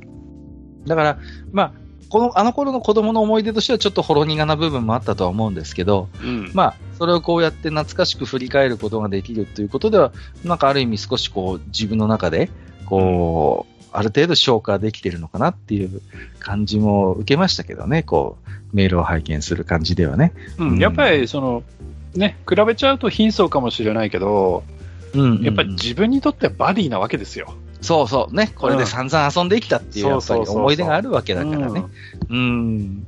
いや、あの、それはよくわかる。うん ミュータント・タートルズの話はね、んこれは怒るよね。だってもう、何鉢巻きの色と武器でしか見分けつかないじゃんね。そうそうそうそうそうそう。うん そう。大人にね、いや、言ったって難しいよね。いや、いや、ヌンチャクじゃなくて、あの、サイっていうやつでみたいなさ、こう。両手に持っててさ、両手に持ってさ、そうそう。親からしてみればさ、みんな同じカエルの、同じねカメの、カメのね。そうそうそうそう。同じでしょみたいな感じになっちゃうっていう。うんそんなね、アイドルの顔も見分けつかないような人間にね、その、うん亀忍者の見分けはそれは無理ですよ。うん、どれがドナテッドで、どれがレオナルドだって言われても困っちゃうんですよ、ね本当にね。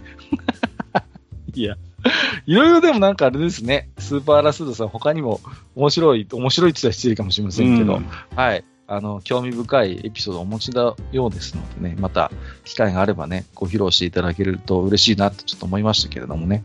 うーん。いやー、プラデラ、久々に名前聞きましたね。そうそう。ありました、ありました、これ。なんかメルカリで出してる人とかいますね。うん今ね、プラデラはプラデラで多分結構価値あると思いますよ。きっとね、逆にそれを集めるっていうのもまた、うん、そういう人もいるでしょうからね。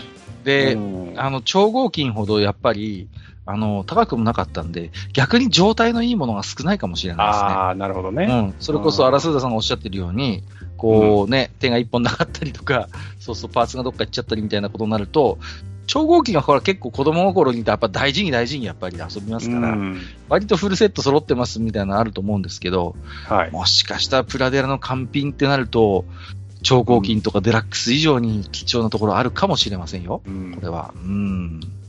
まあね、値段だけがね、そのおもちゃの価値ではありませんけれどもね。そうですね。うん、でも、このプラデアをめぐるね、荒須田さんのお話、すごい僕はね、切なくもあり、面白くもありね、楽しく聞かせていただきました。ありがとうございます。えーと、じゃあ、お次行ってみましょうはい、わかりました。じゃあ、はいお次行きましょうか。えっ、と、月島さん。ははいい、ありがとうございます、えーいつも楽しく拝聴しております、えー次回はおもちゃゲームの悲しい思い出選手権と聞き、私も思い当たる節があり投稿したいと思います。えー中学生の頃、私は地元のゲームショップで異彩を放つ珍しいカセットを見つけました。えーそれは普通の中古ソフトより高めでしたが、あまりの珍しさに意を決して購入しました。そして友人にそれを買ったことを自慢してしまったのです。えーその情報は男子の間で次々広まったようで、ある時、えークラスで一番のヤンキーが話しかけてきました。うわーももうお分かりですねこっちはえー貸してくれよからの仮パックコンボを決められてしまったんです。えー私は未だに返してほしいと思っていますが、以前同窓会でヤンキー君をちらっと見たら、太い両腕にタトゥーがびっしり入っていたので、叶わぬ願いだと思います。怖いよね。恐ろしいや。はいえーちなみにそのソフトは SM 調教師瞳3なんですけどね。うわーえー定番ネタかつしょうもないオチではありますが、少しでも皆さんに聞いていただき、お焚き上げしてもらえれば幸いです。えー長文乱文失礼しましたといただきました。はい。ありがとうございます。よりにねよってそっちでしたか。いやーね。うん。まあね、ちょっと月島さんから、えっ、と、ジーコサッカー、あ、ジーコサッカーじゃないですね。えっ、と、うん SM 調教師瞳をめぐるね、えっ、と、お話ということでね。あのーこういう、まあ、任天堂非公認ソフトってね、あの、うんありましたけれどね。うーん、やっぱりね、この SM 調教師瞳なんかはかなり多分メジャーな方で、やっぱ学校で噂になるっていうのもなんかすごいわかるしね、これは。うん。いや、やっぱり、その、えー天下の任天堂のハードで、うん。エロゲーが動くっそう、そうそうそう。ていうところに価値があるわけですよ。そこに価値があるんですよね。うん、例えばパソコンでエロゲー動いたって、いや、それはそれであれなんだけど、うんうんうん。ただ、その、ありがたみはないわけですよ。まあね、当たり前っちゃ当たり前ですからね。そうそうそううん。だからあの、いけないことをしている感みたいなうんうんうんのがやっぱり、ね。そうそうそうそうそう。うん。スパイスとしてやっぱりありますからね。はいはいはうい。ん。あの、いろんな噂があってね、こう、任天堂非公認のソフトをこうね、あの、立ち上げると、あの、スーファミ壊れるらしいぜとかね。ねそうそうそう。なんかあいつの家のテレビがおかしくなったらしいぜとかね。うんいろいろそういう、なんかこう、まことしやかな噂みたいなのを含めて、こういう非公認ソフトのなんか、アングラ的な魅力みたいなのってやっぱありますからね。ううんん。そうね。いやー、僕はあれですね、あの、これもね、ずいぶん前に喋ったかもしれませんけど、お祭りの射的かなんかで、くじ引きだったかな？屋台でね、あの、敵屋のやつで、ボードゲーム、カードゲームをね、当てたことがあるんですね。あの、はいはい。稲川淳二の大高速っていうね、いや、そういう、こう、マニアックなカードゲームをゲットして、喜んで家に帰ろうとしたら、やっぱり地元のヤンキーに絡まれて、それをカツアゲされるっていうね、うん、悲しい思い出がありますよ。だから、未だに、稲川淳二の大高速っていうタイトルのインパクトと、あの時の思い出で、もう、すタイトルを今でもスラスラ喋れるんですけど、どんなゲームなのか、全くわからないっていう、このね、うん。切ない感じ。だからそこはやっぱりね、閣下の心にトゲが刺さったままなんですよ。そう、そうなんです、ねそうなんです。うんこれで多分ね、普通に遊んで普通につまんないカードゲームだったら多分タイトルすら思い出せないと思うんですよ。うん。もうね、だって30年ぐらい前の話ですから、うんもっとだな。うん。だけどさ、そうやってその場でヤンキーにカツアゲされたっていう 強烈な思い出があるので、未だに稲川淳二の大高速っていう名もなきカードゲームのことをよく覚えてるっていう。うんやっぱり、だから月島さんもやっぱりそういうところあると思いますよ。だからそうやって、ね、仮パックコンボを決められちゃってっていうことで、うん、そのソフトが SM 調教師瞳3だったっていううんことでね。はい。これもまたね、こういう、これ系の話もありますよね。確かにね。ね、うんスイッチで配信されたらいいんですけどね。いやー、ぜひね、今もあるんですかね、西武企画さんは。ないですかね、どうなん会社としては。ひ下ね、3ぐらいになってくるとだんだん洗練されてきてね、結構ちゃんとエロいんですよね。あ、そうう。うん。最初の初代は結構割とネタゲーの域が出ませんでしたけどね。はい意外と遊べるのがあの3なんで、はい、もし機会があれば、機会があればってのもあれですけど、あれですね、こう、ヤンキー君がこう、同窓会で、ちゃんとこう、その路線で大人になってるっていうのはなんか、おもし面白いっていうか、意外とそういう人が普通のおとおっさんになってることってよくあるパターンですけど、ね、割とそのまま育ったんだなって感じがして。さすがに今でも返してよとは言えない。逆にこういうのって覚えてないんでしょうね。こうあのそうやって仮パクした方の側の人間っていうのは。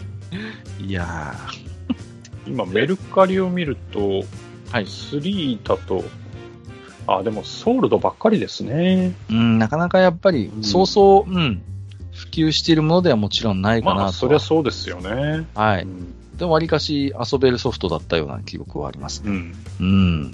ありがとうございます。えっ、と、メールでいただいている置き手紙以上となりますけれども、ツイッターでもね、いくつか短文でいただいていますので、この辺を私まとめてご紹介をしていきたいと思いますよ。はい。はいえー、黒柳小鉄さんいただいてます。友達ん家でファイナルファンタジー5のレベル93のデータをカセットの差し込み時に手間取って消しちゃった。ごめんよ、ケイ君。ひでえ。93! ああ、これはもうやっちまったな、ですよ。これは、ちゃんと告白したのか、黙っていたのかっていうのだいぶそれで罪の形状も変わってきますけどもね。そうですね。ゆたぽんさん、えー、ファミコンをおねだりしたのに、やってきたのは MSX だったことは含まれるのかなっていうね。これも、子供のその時だったからやっぱり悲しい思い出になりますけど、うん。逆に、今今っていうか逆にこうね、うん。僕だから、だ今の基準で考えると、おラッキーみたいな、おすげえみたいな話にうんなるかなっていう感じもしますけどね。まあ、ただ、どの MSX かっていうのにも、まあそうちょっとよりますけどね。そうう、んこれもね、型番によって全然性能違いますからね。うん。で、遊べるソフトも全然違うし、ううんん、それはあるかもしれませんね。サニーボンズさん、あ、こちらでもいただいています。えー親にねだりにねだって買ってもらったライフルタイプのエアガン。てっきりライフル系は皆電動だと思っていたら、買ってもらったのはコッキング、コッキングタイプ。それでもはい諦めがつかなくて、一生懸命電池の入る場所を探して、小5の夏休み、涙っていうことで。はいはいはいはいはい。あの、ぐーってこう、あのね、引き絞んないといけないタイプのやつですよね。はい。うんうん。そうそう、ライフル系は電動かと思ったらまさかの手動というね。疲れんだ、あれ結構引っ張るの。うん大変なんですよね。もう一通サニーボンドさん。エアガンデータでもう一つ。東京マルイの MB5 のチャージングハンドルをマガジン装填後にスパーンと叩いてニヤニヤしていたら3回目ぐらいでハンドルがもげる。やりすぎ、やりすぎ。まあやりすぎやりすぎこれはね。うんはいはいはい。結構でも、サニーボンドさんは結構いいですね。このエアガンネタといい、こう、うん。ね。そうねラジコンネタといい、面白いですね。えーと、これですかね。あ、えー、以上ですかね。おもちゃに関するものはね。はい。はいえー、ありがとうございます。えー、ということで、はいいやー、あのー皆さんやっぱお持ちですね。大変、こう、どうですか？全体をこう、通して見てみて、こそうですね。あのーこう、もっとなんかこうぶっ壊したとか、う。はいはいはあの僕みたいにね、い。うんあのーサンダーバード3号をストーブの中に入れて燃やしちゃったとかっていう、ねそういうの来るかなと思ったんですけど、うん意外とあのどちらかというとその、まあ、ちょっと経済的な、悲しさ切ないというかね。あとその親にそのね言えないとか、まあ、そういう系の切ないのが、ありましたね。やっぱりこう、うん、みんなこう心にトゲとして刺さってるんでしょうね。そういうのがやっぱり来たんだなということで。うん。はいはい。結構こう、なんていうの、やっぱ親との関係に言及される、うん。ね、そうですね結構多くて、はい。切ないですよね。やっぱりこう、ね、うん。だから親に相談したくても相談できないみたいな切なさとか、うんうんなんとなくこう、家の家計のことを心配してしまってみたいな、はいはい。子供なりのちょっとこうね、親に気を使う感じっていうのは、ちらちら見えて、なんか切なかったですけれどもね。うんううんん、いや、でも面白かったな。で意外とでもこう、うまいことジャンルがばらけると言いますか、結構ね、そうね。う。うんん、いろんなジャンルのおもちゃの話が聞けて楽しかったかなと、えー思いますけれどもね。うん。さあ、じゃあ、この中で、はい。選手権者をちょっとこうね、お互いにちょっと選んでみようかなと思いますけど。埴輪賞、閣下賞、閣下賞、埴輪賞で、はい。そうですね。一人ずつですかね。一人ずつ選びましょうかね。うん。どうしようかな。どうします？先に僕選んじゃってもいいですか？ああ、いいですよ、いいですよ。はいはいうん。じゃあね、今回ね、はい賞は、ううーん、やっぱりね、今回はサニーボンズさんかなと思います。はい。なるほど。ラジコンヘリのね、思い出ということでね。うん。あのーまあ、その時のね、思い出と、まあ、今でも実はその時の、まあ、始めたラジコンでね、今は、うん。えーお稼お金を稼いでるっていうところのつながりも面白いですしね。うんはい。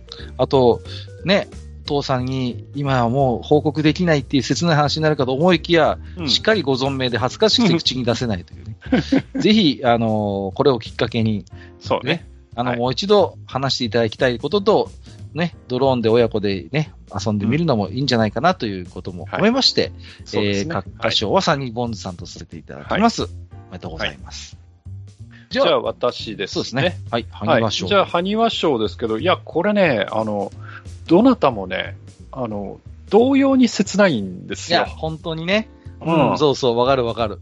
で、同様に切なくて、その、皆さん、その、とても、あの、自分としても、こう、なんていうか、共感できるというかね、うん。うん、その、ほ手に入らないとか、その、手に入ったんだけどダメという、そういう悲しみ、うん、悲しみ。で、しかもそれをこう、なんかね、ちょっと親に言い出せないとか、うんまあ、いろいろ、まあ、人によってはね、親に騙されたっていうのもあるかもしれませんが、そうですねう。ん、まあ、そういうのがあるんですけど、はい。うんそうですね、じゃあ僕の方はですね、えー、埴輪賞はじゃあ骨っこライダーさんに、いいですね。はい。はいありがとうございます。で、もし、あの、もうないのかな？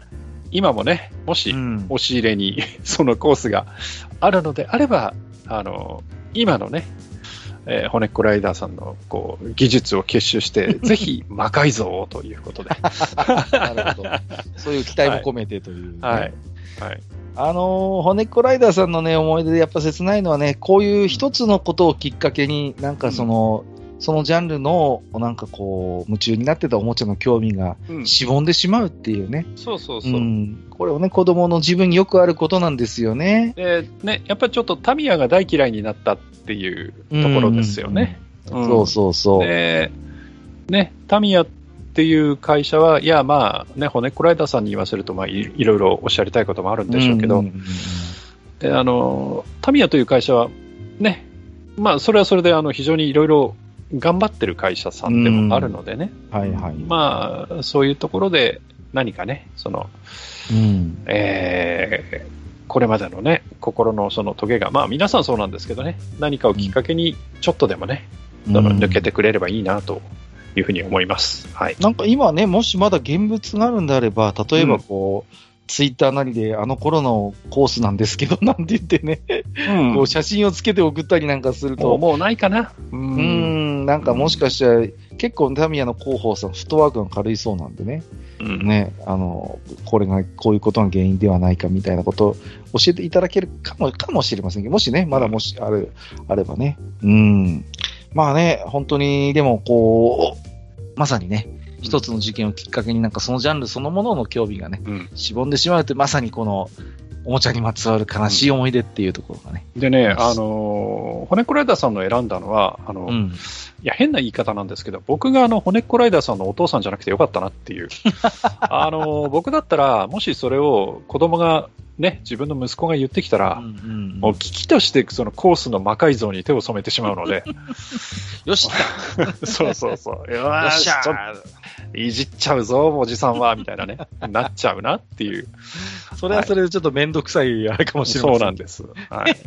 あのそういうのもあってですね、ちょっと、はいはいはい選ばせていただきました。はい。なるほどね。はい。うんまあね、そそういう意味では水鉄砲もそうなんですけどね。まあね、水で、本当にあれもね、魔改造の余地はえらくあるのでね。いやいやいや、本当にそうなんですよ。うん。だからね、あれですけどね、なんかこう、YouTube でなんか見たことありますけど、コンプレッサー搭載してるバカがいましたからね。それは本当に武器になるだろうみたいな。はい。えー、ということで、えっ、と、萩間賞は、えっ、と、骨子ライダーさんでございます。はい。はい。ということでね、あのー皆さんからね、いろいろとおもちゃゲームにまつわる悲しい思い出ということでしたけれどもね。うん。案外こう、なんていうの？こう、対戦系でこうなんか負けたとかっていうのがなくて、うん、なんかこう、どっちかというと、こうね、なんかそういうちょっと友達とのなんかこう比較の中でとか、うん、なんかあとはちょっと親との関係の中でみたいな、そういうなんかこう、切ない話が多くてね、なんかちょっとグッとくるところはありましたけれどもね。そうですね。うん、まあね、またあの、今回これをかを聞いてね、あ、そういえばなんかこう、僕もこんな思い出持ってんなって、もしあればね、また普通おたの方で、一般置き手紙の方でもね、ご披露いただければ嬉しいかなと思っております。はい。はい。ということで本日はですね、おもちゃゲームにまつわる悲しい思い出選手権ということで、えー、皆様のね、えー、ちょっと切ない、えー、あんな話、こんな話を聞かせていただきました。えー、ご投稿いただいた皆様ありがとうございました。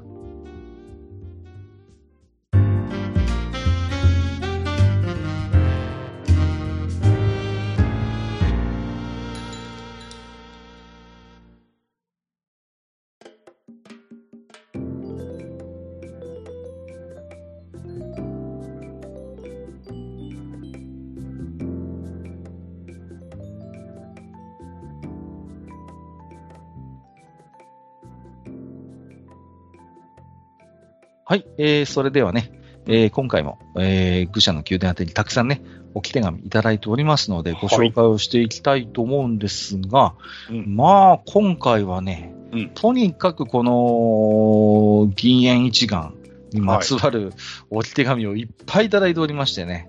なんかね、わからんっていうね、感想も随分あったように思いますありました、ありました。はい。あの、何言ってんだかわかんないですけどね。はい、うん、まあ、それもね、すべて、えー、覚悟の上で、前回は強行したわけでございますが、まあ。おっさんの昔話なんじゃ。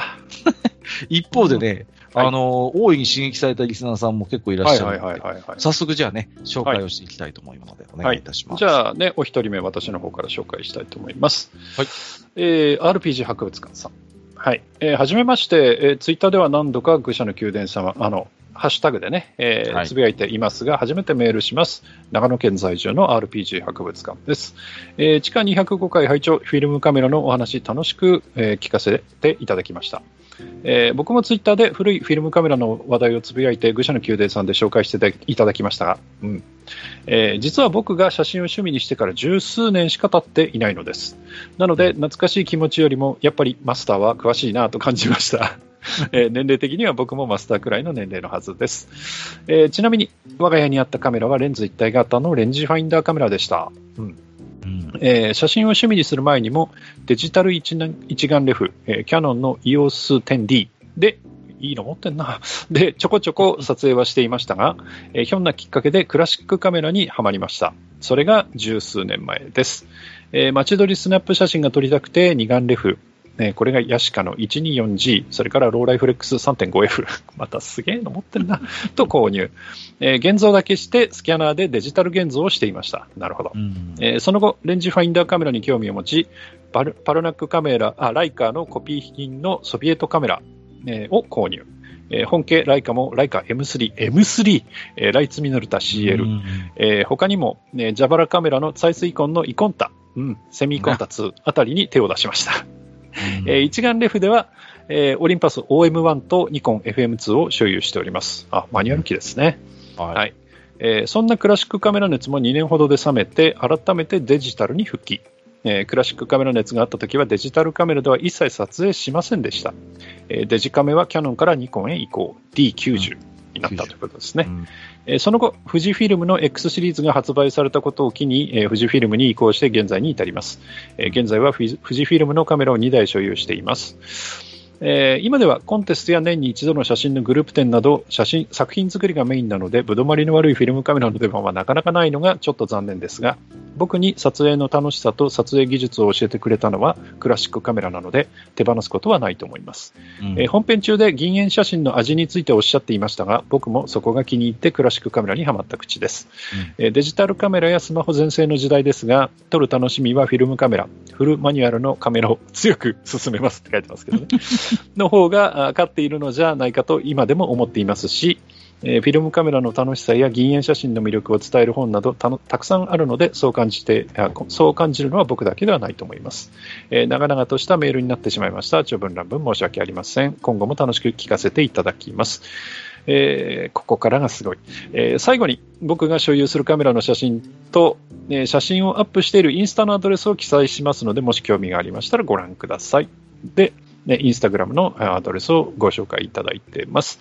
うんで、えーカメラなんですけど、えーイコン、セミコンタ2、それからローライフレックス 3.5F、ライカ M3、ローライ B35 ということでですね、4台。写真付きでいただきまましたよ。たすごいカメラばっかりなんだ、これが。はい。ということで、ありがとうございます。えーありがとうございます。いやー、素晴らしいね。うん。もうね、うんすごい、いや、私、あの、インスタの方も拝見させていただきましたけど、はい。もうね、ちょっとこう、クロート裸足と言いますかね。はい。うん、いや、本当に、あの、え、プロの写、プロのカメラマンですかっていう感じの写真で。いやだから、あのーおそらく今も、その、うん、写真の趣味自体というのは、その、うんうんね、アナログデジタルうんそうそうそのその差はありますけど、今もう。うん。されていそうて、なん。しかも定期的にその作品展のようなことをやっておられるということなので、うんうんうんえー絵作りに関してはガチでやってる方なんだと思うんですよ。そうですね。でそんな感じします。あのツイッターの方もあるんですけど、写真も見せていただきましたけど、うん。あの光の捉え方とか構図の作り方が、あとピンピンって言っちゃうんですけど、ピントの置き方とか、やっぱりその、うんえー写真を作る上でいろんなテクニックとかあるんですけど、うんそういうところのセンスがね、やっぱ、うんああ、やってる人だなっていう、非常にお上手な写真を撮っておられるなとはいはい。いうふうに思いまして、はい。いやーね、ちょっとね、本当に、僕全然触ったことのないカメラばかりで、あの、はい。びっくりしてるんですけれども、うん。いやー、すごいですよね。あの、ただ私がやっぱりね、あの、同意できるなと思ったのは、その、今はデジタルカメラがね、えー主に使ってますっていうことではあったんですけども、はい。やっぱその過程の中で、やっぱそのマニュアル機に触ってたことが、やっぱ財産になってるっていうことをやっぱおっしゃってるじゃないですか。うん、だから、そういうね、なんていうのかな、やっぱ家庭を経て今デジタルをやってるからこそのね、やっぱテクニックっていうのは当然あるでしょうし、あの、実はそのデジイチなんかの、まあ、仕様とか、あのーなんていうんですかね、こう、インターフェースみたいな部分って、結局そのね、あの、銀塩一眼の頃のものを踏襲してる機構って結構いっぱいあって、うんうん。あります、あります。だから、なんでこの、ここの、これに、ここにこのボタンがついてるのとか、なんでここでセレクトする仕組みになってるのって、まあ、言ってみれば、その合理的な理由っていうのは銀塩一眼の、あの、シスシステムに見出すことができるわけですよね。あ、はい。うんだからそれを知ってるのとしてないとじゃやっぱ全然違いますね。だからわけわかんないけど、このモードはここについてるって思うのと、ここにこういう理由があるから、ここにこの機構のスイッチがあるんだってやっぱ分かった上でそれを操作するっていうのは、やっぱ楽しさも全然違うでしょうし、はい。うん。だからそういうこう銀塩一眼をやっぱり触ってきた、やっぱ人間がやっぱそういうデジイチを触るって、うん。すごい、うん、やっぱそこになんかこう説得力があるよなっていうのは僕も思いますよね。うん。うんいやー、僕はね、全然この辺のカメカメラはね、わかんないです。はい。はい。うん。ライカぐらいはなんとなくちょっとこうね、ははい、M3 はまあまあもちろんわかりますけども、あとはね、ちょっとどんなカメラなのか、全然私には想像もつかないですね。まあ、簡単に言うと、舶来カメラです。簡単に言うとね。うん。ただね、であの、うんやっぱり RPG 博物館さんがうんやってる方だなっていうのがね、うん、あの、まあ、その銀塩カメラを楽しんでみるうんにあたって、そのフルマニュアル、つまり。ピントもそう、うんそれから露出もそう、うんすべて自分で値を設定して撮るうんっていうカメラを強くお勧めする。ということをおっしゃられているのが、やっぱりやってる方だなっていう。うんというのは、その、ピントにしても、その、ピントを合わせる。そうすると、そのピントの合ってる距離の前後っていうのは、まあ、その、もちろんレンズにもよるんだけど、うんボケてくるわけですよ。はいはいはい。画像がね。うんそうすると、その一つの画面の中で、どこをボケさせて、どこをビタッとピントを来させて、うんどこまでそのピントを保持したまま、あとはぼかすのかとか、はい。あとは露出にしても、じゃあ、どれだけの光の量で、えー画面を作っていこうか、みたいなことっていうのが、やっぱりこう、マニュアルだと、まあ、トライアンドエラーにももちろんなるんだけど、はい。そこを、えーこのくらいって言ったら自分のその、えー納得のいくというか、意図の通りの写真になるだろうかみたいなものを追っかけていくのがね、うんやっぱり楽しいんですよ。はいはいはうん、でデジタルとかだとそこでオートブランケットとかってやっちゃうと例えば露出を3段階に変えてバシャバシャっと撮るとかっていうのができちゃうのでね、まあ、もちろんフィルムカメラでもできるんだけど、はい。うん。あのーね、そういうことができちゃったりするので、うん、だからやっぱりフルマニュアルでその自分の感性を磨きながらその絵作りをしていくっていうところの楽しみをやっぱ楽しんでる方なんだろうなっていうのが。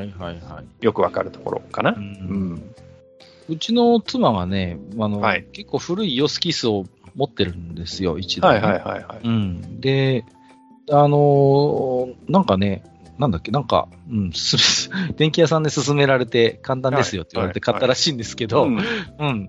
でもね、それまで妻は全然、あのーそういう一眼レフを触ったことがない人で、うんだから、あのー正直僕が見ててもかなり機能を持て余しちゃってるわけですよね。はいはいはいはい。イオスキスでさえ、やっぱいろいろこう、実は設定を凝れば、うん面白い写真撮れるんですよ。ううんん。だけど、わかんないんですよね、妻は。うんうんで、あれ、あれなんてどうすればいいのかな。だけだけど、うんあの、僕も一応曲がりなりにも、あの、フィルム位置がちょっと触ってた経験があるから、うんあの、感直感的にわかるんですよね、やっぱりね。こう、うん、あ、これこうだなとかね、あ、ここ、うんこここで絞る、ここで設定いじれるんだな、みたいなのが分かって、うん説明書見ないでもなんとなく説明ができるわけですよ。そうすると、はいはいはいえなんなんで知ってんのえ持ってたの、うんこのカメラとか言われて。いやいや、そうじゃなくてって感じで。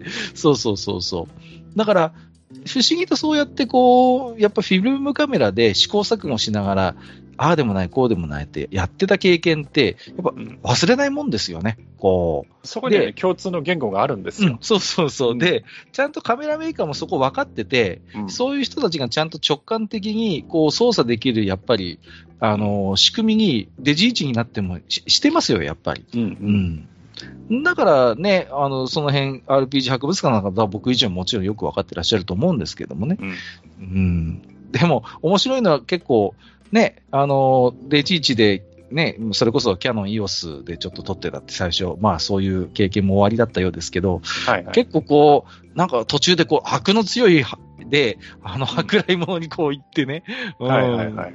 そうそうそう、ライカのコピー品のソビエトカメラとかで結構こう、うんなんか悪の強そうな、癖の強いカメラに一回こう、グイーンとこう曲がってね、で、またちょっとこう戻ってくるみたいな感じ。だからそういうなんか本当に趣味としてすごい楽しまれてるんだろうなっていう感じがしますしね。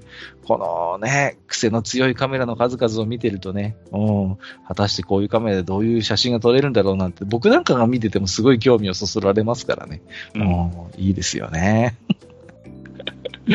いやー、ありがとうございます。本当にね。いいものを見せていただきましたいや、。本当です。はい。はい。ね。では、お次を行ってみまいりましょう。えっ、と、こちらね、えっ、と、テイシンさんなんですけど、多分テイタンさんなのかな、多分メールアドレスの名前がそのまま多分テイシンさん。うんえっ、と、マスター、カッカさん、ご機嫌よろしゅう。カメラ話がある意味懐かしくなってメールします。一人暮らしの頃、知識も全くなく、当時一眼レフのオートフォーカスカメラが普及しだした時代ですかね。そんなものを買えない僕は、家にあった一眼レフカメラを確かオリンパスだったと思うということですが、持ち出しいろいろ撮ってました。やっぱりかかっこつけて白黒とか撮ったりもしたな。えー、ウォンカーワイの映画にハマってた時は広角レンズにも興味があって、知り合いが買ってるのが羨ましかったりしました。前々からカメラの中で何かカラカラ言ってて、結局そのカメラは処分したんですけど、映画でその時は彼によろしくっていう作品にプリズムを使ったペンダントが出てきて、カメラにそんなものが入っているのを知りました。処分する前にそれを取り出そうと思ってたのに忘れてました。そしてその映画も長澤まさみが出てたので見ただけでしたけど、昔は映画でよく主人公がカメラマンってありましたよね。うんやっぱりガジェット好きな男の憧れだったのかもしれないな。カメラ越しの君はキラキラしてた、みたいな。うんスマホが普及してなかなかそういうシチュエーションがなくなったんですよね。いや、そういう意味でもいい時代だったな。カメラの話ではなくカメラにまつわる思い出話で申し訳ないです。このような状況の昨今ですが、お体ご自愛くださり、またの配信楽しみにしてますといただきました。ありがとうございます。確かに、カメラマンが主人公の映画とか小説って、一昔前は結構あったんですよね。あのね、うん。ヒロインをね、うん。脱がせるのに都合がいいんですよ。あそういうことか。いや、わかんないですけど。いやー 今、今思いつきましたけどね。はい。あのー今でこそいろんな職業でフリーランスって、まあ、ありますけど、僕も含めて、うん。まあ言ってみればカメラマンっていうのは、そういう意味で言うと昔からこうフリーランスの人が多い職業ではあるんですよね。うん。だから何かとこう自由が利くというか、設定としても便利だし、なんかこう、日中私服でうろうろしてても、まあ、カメラマンって言われたら、あー、みたいな、こう、なんかね、そういう、こう、ちょっと、設定としてすごい便利なキャラクターとしているかなっていうのは思います。はい。だから、昔から、やっぱ、こう、フリーランスの王道ですからね、カメラマンとフリーのライター記者っていうのはね。そうねんうんうんそういう意味でもやっぱカメラマンって多かったのかなっていう感じはしますけれどもね。うん。そうですね。まあ、あれですね、こう、カメラの話というよりは、こう、カメラにまつわるなんか周辺の思い出みたいな感じで、うんいかにもテータナさんさんらしくてね、すごい面白いなと思うんですけれどもね。うん。はいはいはい。かっこつけて白黒とかね、撮ったりっていうのもなんかわかりますしね。なんかこう。うん。不思議なもんでね、あのーなんですかね。最初からこう白黒で撮影したものと、カラーで撮ったものを白黒に加工したものだと全然こうなんか同じものを撮ってても違うんですってね。なんかこう、風合いというか。ああ、どうですかね。なんか、やっぱ違うって言いますよね。うんなんかカメラによってはね、やっぱり最初から白黒モードで撮影するとなんかこう画素とかそういう内部処理もなんか違うものもあるそうですああ、なるほどね。うんうんうん。なんかそんなのも今はあるそうですけれどもね。こう、マスターとかもね、そういうモノクロの写真なんかはご自身で現像された経験も終わりだったそうですけれども、はい。うん。な、どうなんですか？そういうこう、現像する、僕はやったことがないのでわかんないんですけど、うんそういう現像する過程でこう、じわじわこう、写真がまあ見えてくるわけじゃないですか。はいはいはい。そういう時っていうのは、どういう感覚と、ドキドキやっぱするもんなんですか？うまく撮れてるかどうかとか。うん。あのーもちろんそれもあるんですけど、はい。ただね、あの、慣れてくると、うん。あれってこう、もう印画紙にその焼き付けして現像してるところじゃないですか。はいはいはい。見えてくるっていうのうんうんうはね。んもうその時はね、どのタイミングで止めようっていううん。ので必死です。うんうんうんだから、やりすすぎると真っ黒になっちゃうんですよ。そうですよね。うんだか、ら、こう、自分の意図のまんまに、そのプリントを作るために、うん。現像液の中でその竹のね、ピンセットで印画紙挟みながら、こう揺らしてね、だんだんこう像がはっきりしてくるのを見てるわけですよ。はいはい。あの赤いライトの下でうん。うんうんで、赤いライトの下で、そのだんだん像が出てくるのを見ながら、うーん、ここだっていうところで、いその現像液から取り出して停止液に突っ込んで、そのまま定着させるんですけど、うん。はい。定着の方に回すんですけど、うん。そのタイミングが悪いと、はい。結局なんか薄い写真になったり、なんだかね。う。うんん、こ濃すぎる写真になったりっていうのがやっぱ出てくるんで、うんうんだからそこはね、やっぱり勝負でしたね。うん。特にその例えば公文連みたいなのに出すっはいはいはい。ていうような時に、うん。じゃあどういうその感じに、特に画面の明るさとして、はいはいはい。どういう感じにしようかっていうところで、その、うん、いやもうこの写真はここで止めていいとか、もうちょっととかっていうのをやりながら、あの、うん明る、あの、本当になんかほん、なんていうの、こう、赤玉一本のすごいこう、暗い赤い照明の中でやるじゃないですか。はい。あの状況で、こう、うん明るい場所に出した時にどういう感じになるかって分かるもんなんですか？わかりますわかります。ああ、そうなんですね。それは、あの、まあ何回かやれば、ああ、なんとなく経験的に。わかりますわかります。ああ、はそうなんですね。い。なるほどな、でね、あの、こう、印画紙をね、駅の中でこう揺するんですけど、その時にその竹のピンセットで強くつまみすぎてね、はいはい。そのピンセットの跡がついちゃったりね、ああ、そこだけ現像されないんですよ。なるほど。とかね、うんそういう失敗もするわけですよ。うんまあそういうのを経てな、やっぱりこう、ね、そうです、そうで技す。はい。術的なね。ああ、うん面白いですね。なるほどね。はい面面白いですよ、現像も。うん。あそうですか。はい全然私の知らない世界なもんですが。はい。えー、ありがとうございます。えー、じゃあ、お次はですね、えー、はいじゃあ、マスさんから、あはい私ですねお願いします。えーと、あ、はい。えー、カッカさん、ハニワさん、写真会拝聴させていただきました。ちゃんなかです。ということで、ちゃんなかさんからいただいております。ありがとうございます。えーマニュアル銀塩カメラ、私も一時夢中になりました。おそうなんだ。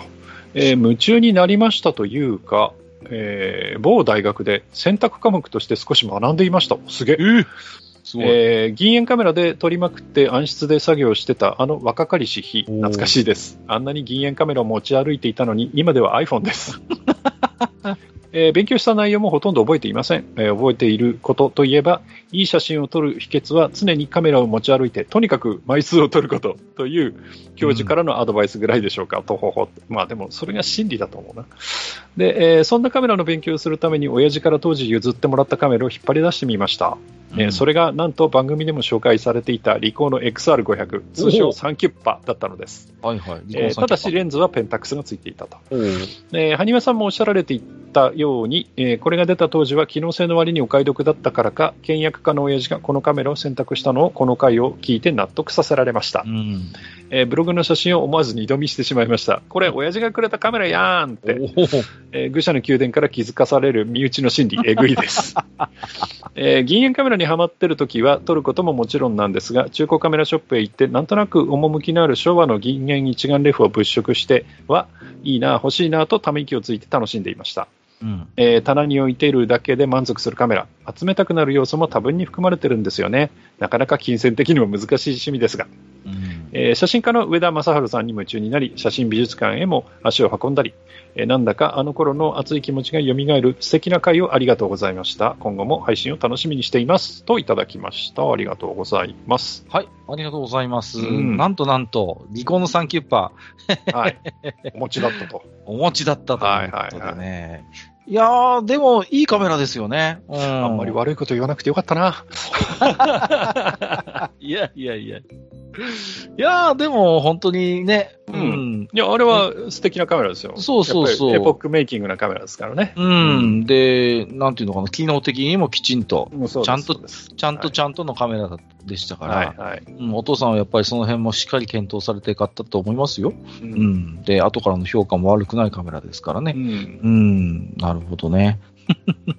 しかし、ね、いや、大学で選択科目として写真を勉強してたんですって、なんか、はいはいはい。この前もなんかそんなね、方、なんかいらっしゃいましたけれども、大学でやってましたって、結構皆さんやられてるんだなと思ってね。はいうちの大学にはなかったな、こういうのはな。羨ましいな。うん。まあ、全然ね、そういう学部がね、そういう学部じゃなかったから、あれですけれどもね。うん。学問として学ぶカメラいいですね、なんかね。うん。いい写真を撮る秘訣は常にカメラを持ち歩いて、とにかく枚数を撮ること。そうう。ん。枚数これは、これはそうかもしれないね。うん。うん、うん。それはなんとなく僕も思ってます。あの、やっぱりフィルムカメラはそうですけど、やっぱね、量取らないと質上がってこないっていうのはありますね。うん。これはもう真理なんじゃないですか？本当に。で、例えばその、ね、スポーツ写真なんかが特にそうですけど、うん。ベストな瞬間をエイヤーで一発で撮るなんていうのは無理ですからね。そう。プロでも無理なんですから。だから、それはもう本当に連写でダダダって流しといて、そのうち、まあ、ベストじゃなくてもベターなやつを選ぶっていうのが、まあ、一般的なね、やり方なそうので。ですね。あとは、ね、さっきも、ああの、RPG 博物館さんのね、お便りの時にも言いましたけど、例えば露出の関係で、その、1段、2段、明るいぞ、暗いぞっていう絵作りをしようっていう時には、やっぱりその露出を変えながら撮ったりとかね、同じ写真でもね。はい。やっぱりそういうこと必要ですからね。なるほどね、うんそうですよ。うん。あの、やっぱね、スポーツ写真なんかはね、やっぱりこう、だなんていうのかな、ほんいっぱいバババって撮ってんだろうなと思うのが、あのー大学に入ってた時かな、あの、アトランタオリンピックがありましてね。はいはいはい。うんで、東京に僕もいましたから、で、新聞撮ってたんですよ。で、あのー家で新聞撮ってて、で、あのね、ちょっと気づいたんですね、その時。だから、家に来た新聞と、コンビニに並んでる新聞、同じ新聞なんですけど、なんかのスポーツのね、写真なんですよ。写真が全然違う、違うわけですよ、要は。差し替わってるわけ、その写真が。うん、で、よりなんかこう、なんか、なんていうのかな、映える、なんか、陸上だったと思います、確か。うん。うん、で、細かく細かく、だから写真って、だから新聞を、あの、コンビニに並んでる方が多分ね、あの、早くて、うちに来てる方が多分遅いんですよ。班が違うようなんですよ、どうやらね。同じ新聞で。だから、一回発行しても新聞ってそうやって細かく細かく写真差し替えたりとかして、より良い写真をみたいな感じで、すっげえこだわってんだなっていうの、なんか気づいた記憶がありますね、そういうね。うん。だから、僕新聞ってなんか一回発行して配られたら全部同じもんだと思ってたら、やっぱそうではなくてね、実は記事の内容とか写真も細かく差し替えたりなんかして、よりいいものをっていうことをね、同じ日の新聞でもやってるっていうことをね、まあ気づいたわけなんですけれども。うん。あとやっぱ連続写真のダイナミズムって、うーん、また動画とはちょっと違う説得力があったりするんですよね。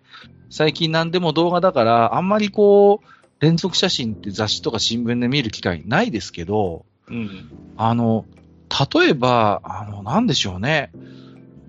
体操の跳馬とかね。はいはい、はい、うん。ああいう連続写真見ると、こあこんなところでこんな動きしてんだみたいなのって、かえって写真の方が凄さが分かったりしません？なんかああいうのってなんかこう。うん、動画だと早すぎて分かんなくてさ。はいはいはいはい。で、スローで見ればなんとなくわかるけど、どこがどうひねってんのか結局よくわかんないみたいな感じになるけど、うん、それを写真の連続写真の中になってたりすると、あ、ここでこんな風になってんだ、すげえみたいなことがあったりなんかしてさ。うん、なんか今の時代でもそそういう写真の連写みたいなものって、それはそれですごい需要があるというか、説得力があるような気もするんですけれどもね。うん。まあ、トンとお目にかかることはなくなりましたね。そういう連続写真のためにというのはね。うん、あそうですね。はい。いや、まあでも、ちゃんなかさんの話に戻りますと、うん、えー、銀塩カメラにはまってる時は、中古カメラショップに行って、いいな、欲しいなとため息をついて楽しむって、これはもう、あるあるですよね。こう、ウィンドウショッピング、中古カメラショップでこうね、なんとなくこう、僕もありますよ、そういう時期が。うん。ね、こう、かっこいいなと思ってね。僕は未だにあの、ね、ネットで見て、あーって、ため息ついてますからね。ネットウィンドウショッピングやってらっしゃ、ね、このカメラがこんな金額で出てるんだ、うん、みたいなね。はい、ありますよ。ねえ。なんでしょうね。やっぱ、あの、前回もずいぶん喋りましたけど、やっぱカメラってこう、すごい端的な機能美が詰まった、やっぱり、うん、うんもので、それがこう、ね、手のひらに収まっているっていう美しさがやっぱあると思うんですよ。うん、ありますね。うん。無駄なく機能がこの手のひらの中にこう収まっているっていうね。うん。それこそあの頃の日本がすごい得意とした技術の、まあ、やっぱひ一つの結晶ですよね、こう、うん、カメラっていうのはね。うん。だから、そこになんかたまらないやっぱ魅力をやっぱ感じますよね。うん、で、どこまで行っても実用品であるっていう、その、質実合憲さもあってね。うん。なんとも言えないやっぱり魅力がありますし。でもなんか、ね、なんか萩和さんの推してた例のちょっと、あの、ね、銀塩一眼風のデジカメなんか販売、販売？延期になってるみたいですけどね、うん、なんかね。うん、はい。えっ、ー、と、ちゃんなかさん、ありがとうございました。えー、ぜひまた、ちゃんなかさんも熱い気持ちが蘇って、蘇って、またカメラ活動されるのもいかがでしょうかということで。うん。うん、iPhone は iPhone でね、面白い写真撮れますからね。あれカメラとしてもなかなかいい性能持ってるし。うん、そうそうそう。ね、うん、意外と皆さん普通に使っちゃって、使ってるんですけど、こう、ポートレート機能とか今ついてますからね。うん、うん。なんか意外と iPhone でも結構いいボケみのある写真撮れたりしますからね。侮れないですよね。うん、エクスペリアがね、うん。なんかレンズはいいの使ってるはずなんですけどね。あ、そうですか。なんかいまいち周差でかいし、いまいちなんだよな。で、マクロは全然使えないし。ですか肝心のレンズの良さを生かしきれてない感じがするますかなんかこう、うん、僕の今のスマホはあの、エクスペリアの1の、はいはいはい。2のやつなんですけど、今3っていうのが出ちゃいましたけど、はいはいはい。なんですけどね、なんか3つもレンズついてて、やれ、その、何ですか、アルファシリーズの、その、えーノウハウをうん。なんか活かしたカメラアプリが入ってまして、どうたらこうたらとかってやたら言ってんでしょ？言ってるんですけどね、ん。これいまいちなんだよ。なんか、はいまあまあねいいです。はい。かっこいいこと言ってるじゃないですか。アルファの遺伝子をなんか、はいはいはいうんぬんみたいなね。うんなんか僕もちらっと見て気になってたんですけど。はい、うん。いや、まあね、あの、スマホのね、横っちょのところにちゃんとシャッターボタンつけてるのは、あいいなと思いますけど、うんうんうんうんなるほどね。でもね、うん、っていう感じです。はい。はい。えっ、と、メールの方は最後ですかね。山満さはいんいただいております。えーこれは至極勝手な意見なので聞き流してください。もし次の愚者級ステッカーの販売が計画されているのでしたら、リスナー絵師の方々にデザインしていただいて、ワクチン接種済みの、接種済みのステッカーとかいかがでしょうか？例えば、米子さんデザインでカッカさんがアマビエになっていたり、ヘビーレオさんデザインの TRPG キャラとかあったらいいな、あったらいいなっていうことで、なるほど。ありがとうございます。ちょっと、愚者級グッズのね、またご提案ということで、ありがたく。あのー今のね、ステッカーが全部売れたらまたちょっと考えようかな。まだ若干在庫があるので、また閣下の家のね、文鳥が太りますよ、これ。そんなことないですって。ちゃんともう、ね、そろそろ鳩になるんじゃないかねなりませんって、はい本当にもうやめてくださいよ、本当にね。ありがとうございます。また、愚者級グッズね、第2弾、第3弾、ちょっと考えたいなと思ってますけども。T シャツがね、M があと2枚だけありますんで、えーうん M サイズの方、いかがでしょうか？もうね。はい。えーよろしくお願いいたします。他に、おかげさまで他のサイズは全部ね、完売しましたけれども。えっ、と、実はツイッターの方でもね、えーたくさんつぶやきいただいておりますんで、今回もご紹介していきたいと思います。えっ、と、ヨネ、アットマーク、滋賀の人さんいただいてます。えっ、と、閣下が副牛の話題をされ、どんなものが見たい、どんなものか見たいと、Google 先生に、脇の下、乳首の画像をお願いしたら、これじゃないけど、ありがとうな画像をたくさんくれました。これね、僕もやってみたんですよ。やってみました？やってみました。結構エッチでしたね。あ、はい。結構エッチ。結構エッチ。おー、ちびっくょっと僕はりしました。あ、そうですか。はい。おおなるほど。はいはいはいはいはい。結構エッチな感じで、はい。あ、そう。眼福って感じでしたね。まあまあまあ、なるほどね。まあ結局、あの、副乳は男性でも女性でもできますからね。はい。うんううんん、まあまあ、そうですよね。そうそう、そういうことですよね。そういうことですよね、ってあれですけど。えっ、と、まあハリトさん、えっ、と、MC ハマーの曲はリズムの間に You Can Touch This という、えー歌詞が入るのですが、発音できなくて、ケンタッキーって言ってました。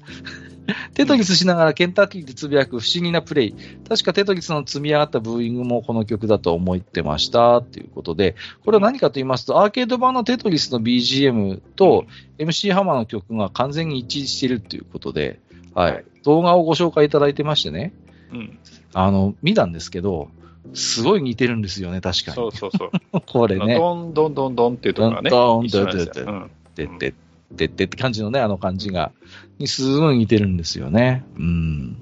あの、アーケード版のあの、テトリスのななんとも言えない雰囲気ってなんかありますよね。なんかこう、ファミコン版やゲームボーイ版にはない、なんかこう、ありますよね。なんか魅いや、あります、あります。うーん、なんとも言えない、こう、あの、個人的にはアーケード版の方が粘りが効くっていうか、一回ブロック置いた後も何回か回せるような印象があって、結構無理やり、ガンガンガンガンってね。そうそうそう。で、無理やり隙間にこう、グッと詰めたりなんかするテクがあったりなんかしてね。そうそうそうそう。あれがファミコン版とかだとあんまりできない。全くできないわけじゃないんだけど、うん。特にファミコン版なんて一瞬で落ちますからね、ボコって感じでこう。僕らは、あの、ね、それこそ、あれ、BPS かな？あの頃、ファミコンで出したの。うんそうそうのテトリスはね、ペタリスって言ってました。あの、ペタってくっついちゃうんで。そうそうそうう。ん家庭がないのよね、そのそうそうそうそう。あれが、なんかちょっとやっぱり、あと操作がちょっと独特でね、ゲームボーイ版ともまた違ってたんですよ。うん落とすがボタンになってたんじゃないかな。そうそうそう、A ボタンかうん B ボタン、どっちかが多分ね、落とすボタンになっててか、そんな、うん、記憶ありますね。うんゲームボーイ版で慣れてる人はなんだこれって言ってた記憶がありますね。はい。えー、塩塩さん画像付きでいただきました。はい。写真つながりで懐かしくなり、究極超人 R のドラマ CD を発掘したら、キャストがすごいっていうことで、写真いただいてますけど、ね。はい。そうですね、高画物なんですけど、すごいですね。こんな、いやー。いや、だってそうじゃないですか。まあまあまあ、そうなんですけ R ど。君のね、アニメとかはこういう、だって、まあ、塩沢さんですからね。うん。うんうんうん。いや、あのーあれですよ、その、その、サブ、なんていうの、そのメインのキャスト以外の人たちのこの遊びっぷりがすごいじゃないですか。まあ確かにね。うん。結城正美先生本人出てるし、高田さんも出てるし、うんねえ、ですごいですよね、こうね。校長先生なんて春風亭流昇師匠ですからね。そうそうそう。どんな、どんなキャストなんだっていう感じですけど、いやー、ね。このドラマ CD はでも僕はあれですね、聞いたことないなぁ持ってないなぁ ちょっとでも今日、興味出てきちゃったな。うん、面白そうだな。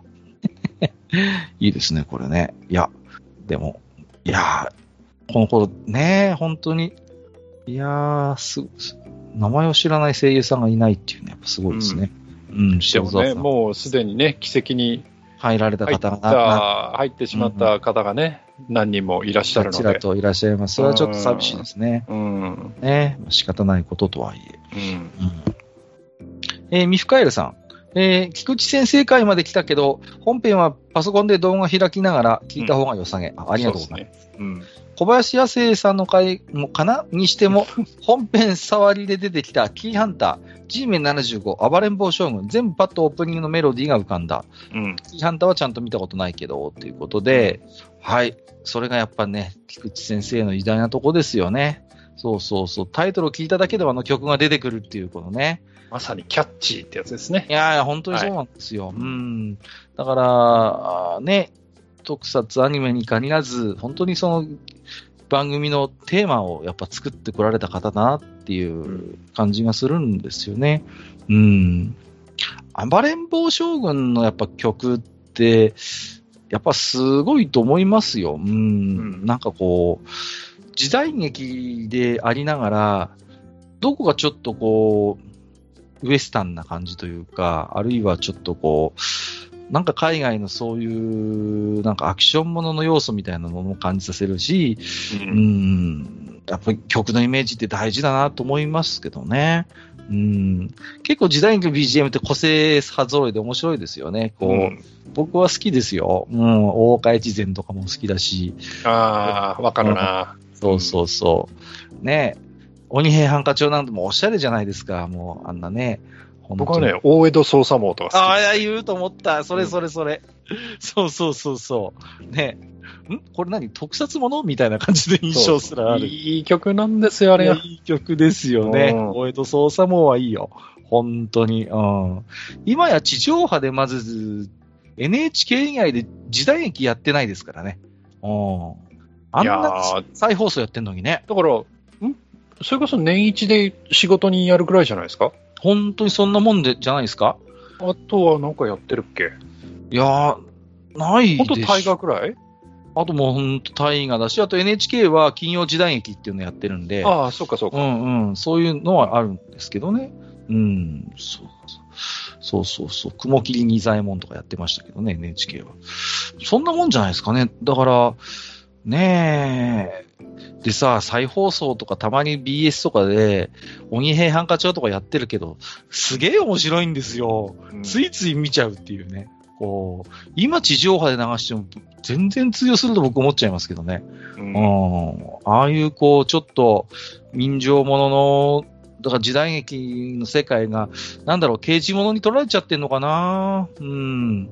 多分、なんかね、ちらっと聞くとやっぱすごいお金がかかるそうですからね。やっぱ時代劇はセットとかね、含めてうん小道具とかもね、やっぱりこうありますから。取れるところが、やっぱり渦政とかになっちゃうんじゃないですか？そういう限られた場所にね、うんなりますから、うんどうしてもコスト的な部分でこう、今、新作の時代劇っていうのは本当に難しいっていうね、うんことのようですけど、でもあれもあれで一つの文化ですからね。うーん。えっ、と、タカさんいただいてます。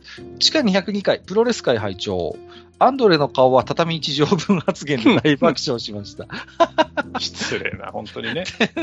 テレビ放映は不明ですが、昔、かっこ昭和の試合会場では、前座として俗に言う小人プロレスを楽しく観戦しました。はい試合後、ジャイアント馬場選手と小人選手に握手してもらったことが古き良き思い出になってます。はいというこあとで。のミゼットプロレスってやつですよね。そうですね。いわゆるちょっとそういうね、なんですか、やっぱり、こう、身体的特徴のある方がね。うんううんん。で、あれがね、いろんなね、あの、うん意見があってね。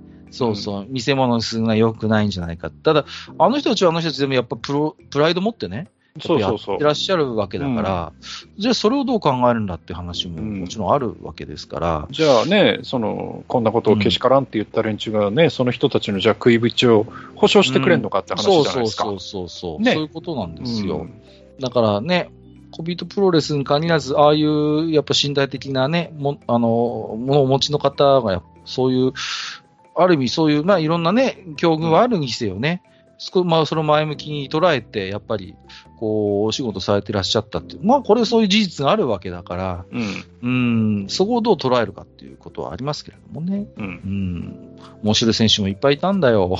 僕も見たことあるけどさ。うん。そうですね。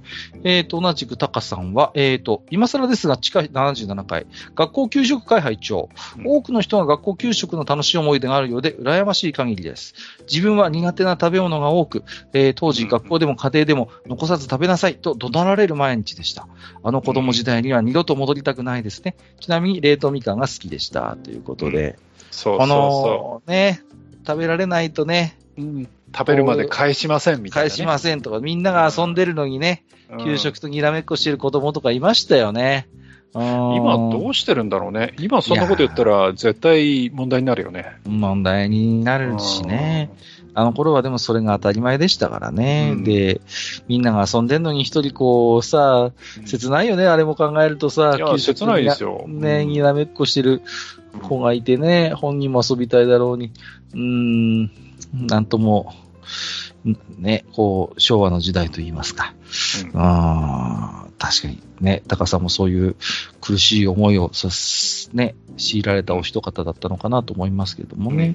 うん。冷凍みかんは美味しかったですね。わかります。うん最近さ、あの、うちの近所の新幹線の駅で置いてないんですよ、冷凍みかん。どこ行っちゃったいやあれさ、のうん、ないのもうあれ、あれこそ旅の醍醐味だと思わない？あれこそそうですよ。うん。僕とこの前ちょっと出張があって、久々に新幹線乗りましたけど、あのー、ないのよ、冷凍みかんが。まあ、ただ探したけどとなかなか食べきれないけどね。まあまあ確かにね、うんあのネットに入って4つか5つ入ってますからね。そうそうそうそう。わかるんですけど、いやー、寂しかったなーなんか、うん 見つけられないだけなのか、ないのか。うん。えっ、と、ゆたぽんさん、地下205回拝聴一眼レフの名機列点になるだろうという予想は当たっていたが、予想を上回る内容の濃さだったので、自分の置き手紙は軽すぎたくらいである。あ、番組内でご希望いただきましたので、暗室苦労話に写真物質裏話も交えてそのうちお送りしますね、ということでお待ちしております。お待ちしております。よろしくお願いいたしまます。はい。ね。ぜひ聞きたいです。はい。ヘビレオさんいただいてます。はい。えー、これはですね、ツイッターの方の動画の引用です。これが、えー、愚者級工学部のレジェンダリーアイドルっていうことで、これあの、マックの CM、ね、今やってるやつですね。今、宮崎美子さんが宮出てる崎美子さんがさ、またこれがね、いいんだよ。いやーね、ほんとあの頃のっていうね、うんいやー、もうね。いや。まあもちろんね、加工はされてらっしゃいますけど、でも、ある一一緒ですからね、もうその、うんある意味。うん。そんなに手加えてるようには見えないのもすごいしね。うん。あの、あといわゆるあの、聖子ちゃんカットですよ。あの、うん いやーねまあ、なんていうんですこう、マクドナルドというもののこう、なんか、時代の重みみたいなものをなんかね、感じさせる、いい CM だと思いましたよ。うん。旦那さんが村上昌司っていうのもいいじゃないですか、なんかこう。冴えないとこがね。冴えない感じが。冴えないけど、ああ、いい親父なんだろうなっていう感じがうん。そうそう。いいじいじだろうなっていう感じはよくわかるんでね。えっと、ここからまたね、えー、カメラネタ続きますよ。はい。えー、なすみそ炒めさん。えー、今回のカメラ会、確かに今までで一番専門用語がわからなかった。すいません。それでも面白くて、あの時間を飽きずに弾けるグッシャ級の凄さよ。このカメラは壊れてるけどかっこいいからという理由で、中3の長男が実家からもらってきたカメラ、姉と自慢、自分の子供時代を撮影してくれたカメラです。ということで、これはペンタックスですよね。KX ですね。KX ですね。うんはい。名機です、いいカメラですこれもいいカメラですね。うん。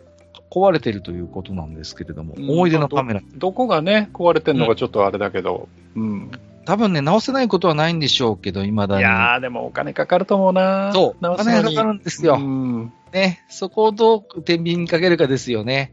でも、どうですすか、このかっこよさ。いや、かっこいいよね、やっぱりペンタックスは。かっこいいですよ。うんペンタックスや、この頃のペンタックスのかっこよさってやっぱありますよ。ううんん、うん、うん。このね、無駄がないのよね。こう、そうそうそうそう。本当に、すっきりとしたデザインで、うん。うん、なおかつね、この、角張ったこの感じがね、うん。いいんでね、手に持った時にこう、ちょっとこう金属のひんやり感が吸い付くような感じがあってね、いいんでございますよ、これは。で、あの、ツイッターでもね、ちょっとあの、えーリプライさせてもらったんですけど、あの、はい。革ケースにね、うんあの、入ってる写真も載っかってますが、できれば保管するときはね、うん、あの、湿気を呼んでしまうので、革ケースからは外して、うん、えー乾燥したところに、えーまあ、これがね、また難しくて、乾燥してて埃のかからないところっていうね、うん、あの、難しい条件があるんですけど、そういうところにあの置いてあげてください。はい。まあね、お好きな方とかね、何台も持ってる方ですと、当然その、湿気管理できるケースがありますからね。まあはいはい。そういうのを持ってる方もいらっしゃいますけど、まあ、うんまあ、スミス炒めさんの場合、多分そういう、あれではないでしょうから、このカメラは。だから、マスターの言うように、あのね、こう湿気対策だけまずしていただいて、うん本当カビが大敵なんでね、そうですねこいカメラは。ね。はいうんうん。で、まあちょっとどこが込まれてるかわかりませんけど、おそらくこのレンズは生きてると思うんですよ、この玉をね。うんうんうん。で、この玉は、そううん、多分、きちんと管理していれば、この玉自体はね、うん、うんあの、今後も使える可能性は高いので。で、あの、これも言ったんですけど、スカイライトフィルターっていうフィルターがついてまして、はいはいはい。あのこのスカイライトフィルターっていうのは、その日中に、えーひ要は日の光が強い時にカラー写真を撮るときに、若干その色の補正をしてくれるっていう、えまあ、そういうフィルターなんですけど、それほど大きなその色のその加工というか、うんえーをするわけではないので、一般的にあのレンズの保護も目的として結構つけられてることが多いフィルターなんですよね。はい。うん、だから、スカイライトがついてるっていうことは、結構あの、えーレンズとかカメラとか、そういうものを、まあ、大事に使われてたんだろうなっていうのが伺えるので、うん、ううんん。まあ、そういう意味でもね、大事にしてあげてほしいなと思います。うんこの写真を見るだけでもあ大事にされてたんだなってわかりますよね。うん。んまあ、保管はね、あの、カメラが入るぐらいのケース、まあ、蓋の、蓋付きのケースに入れてあげて、もしあれだったら、あの、水取り増産的なやつをちょっと、あ、そうそうそう。うん入れといてあげれば、それで十分なので、うん。はいそういう感じがします、あとはね、。定期的にそれを取り替えてあげれば良いので、そうそうそうそう。あの別に、うん、高いケースまではいりませんので、うんうん、はい本当にね、タッパーみたいな感じでいいですよ。それこそ、ねいやそうですそうですんはいはい。いやー、惚れ惚れします、この形。うん、かっこいい。うん。黒柳小鉄さん、こちらもこちらで。うちのじいちゃんの形見か、みんなじいちゃんの形見カメラ持ってるのかな？すげえな。うんえっ、と、うちのじいちゃんの形見カメラは、ニコン F801 でした。うん、比較的新しいフィルムカメラですよね、ということで。はいはい、はい、はい。はいまあ、まあ、この間話をした後の世代のカメラですね。そうでですね。はい。だいぶこう、オート機能が、まあ、うん効いてくる頃のね。いやー、でも見てくださいよ。この、ね、いや、カメラ本体もさることながら、この玉が財産ですよ、これ。うん、いいですよ、これは。うん。これもね、35から70、あ、違う、105か。うん105ですよね。だからすごうんく実用的で使いやすいズームがついてるので、そうそうそう。うんどこに持ってってもまず邪魔にならないクラスのこれ1本で、うんあの普通に例えばあの結婚式の集合写真から、うんうん。えー夫婦のねあの、うんケーキカットまで全部撮れるっていう。そうそうそう。うん。わざわざ弾を取り替えなくてもこれ一本ついてれば非常に応用範囲が広い、そうですね。うん、ものなので、はい。これは大事になさってくださいね、本当に。あと。ね、これ、ストラップがすごい気になってるんだよね。うんちょっと、はいはいなんか、はい、うん、ちょっと限定ものじゃないかなっていう気がしてます。はい、うんあ、ちょっと普通の、ニコンはニコンのストラップですよね。だと思うんですけど、多分ねうんうんなんか、えー今は手に入らないんじゃないかな。おはい、はいそんな気がします。ぜひ、九段小鉄さんもね、大事にしていただいて、これまだまだ、はい、使えるカメラです。はい。はい。RPG 博物館さん。はい、あ、こちらでもいただいてます。うんフィルムカメラで撮影した写真探してみました。大体、うん大体10年くらい前の写真です。えーカメラはライツミノルタ CL ローライフレックスだと思うということで、あのね、おしゃれな写真なんだよ。そう、この、ねあの、やっぱりね、白と黒のバランスなんですよ、白黒の写真ってうん、。うん、うん、で、それをこう、シャープに切り取るか、うん。うん。ぼやかすかとか、うんまあ、いろんな方法があるんですけど、はい。うん。いや、いやお上手ですよ。うんいやー、いいですね。うん、うんすごい。いや、見見る限り プロかなっていう感じ。あの、うんこのまんまそれこそ、絵はがきにしてもいいよね、っていう感じの、ね。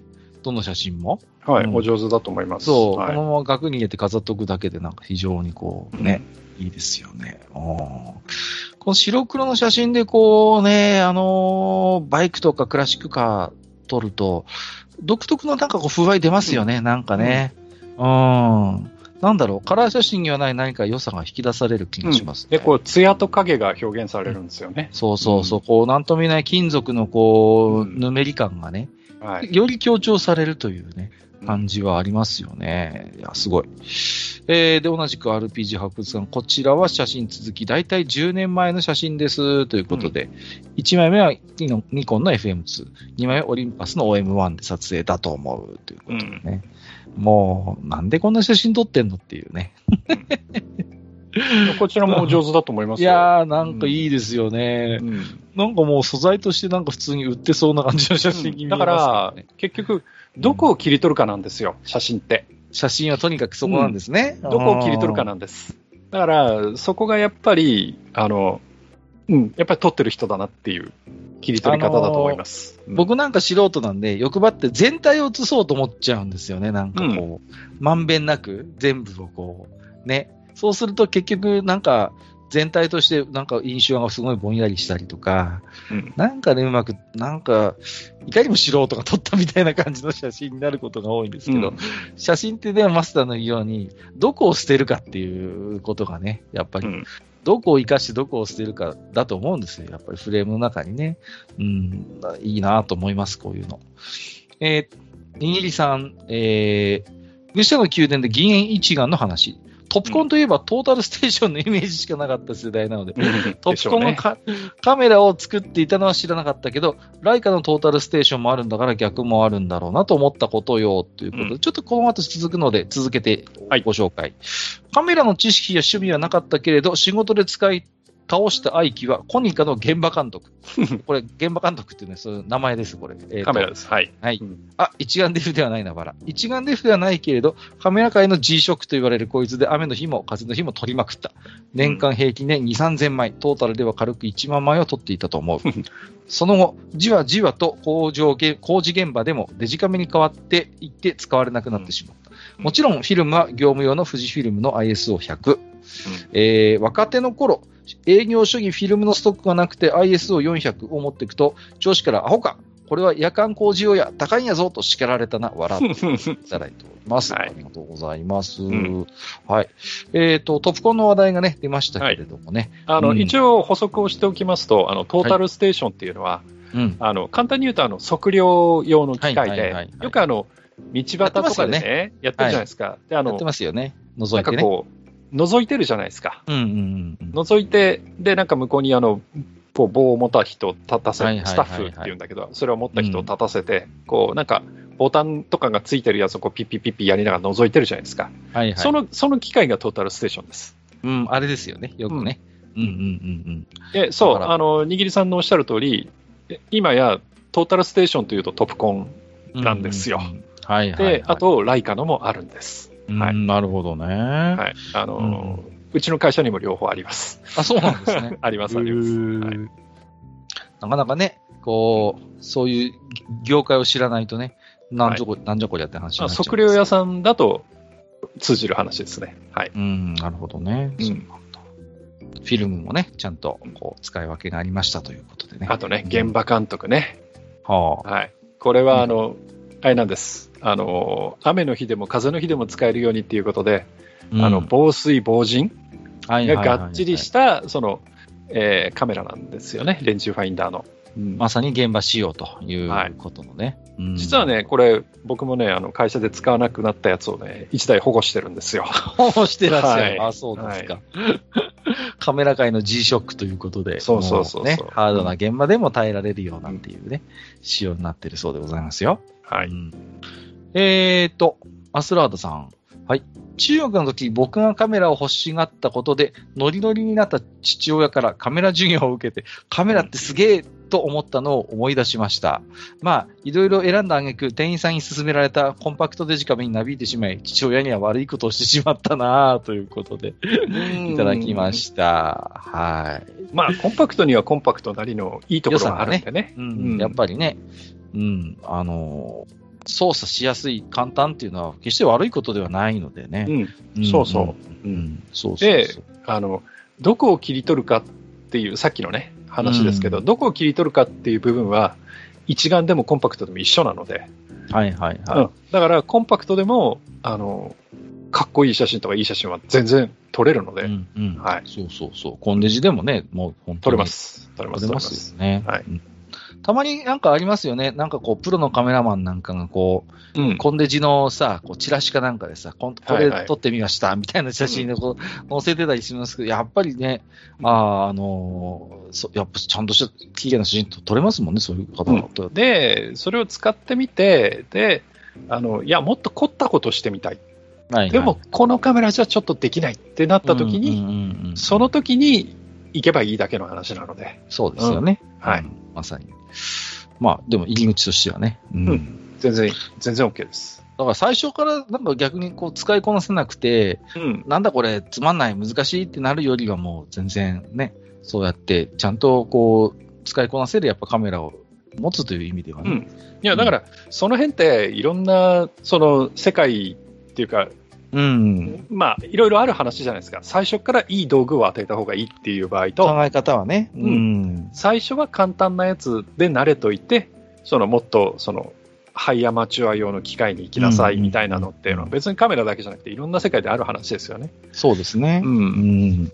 それはあるかな。うん。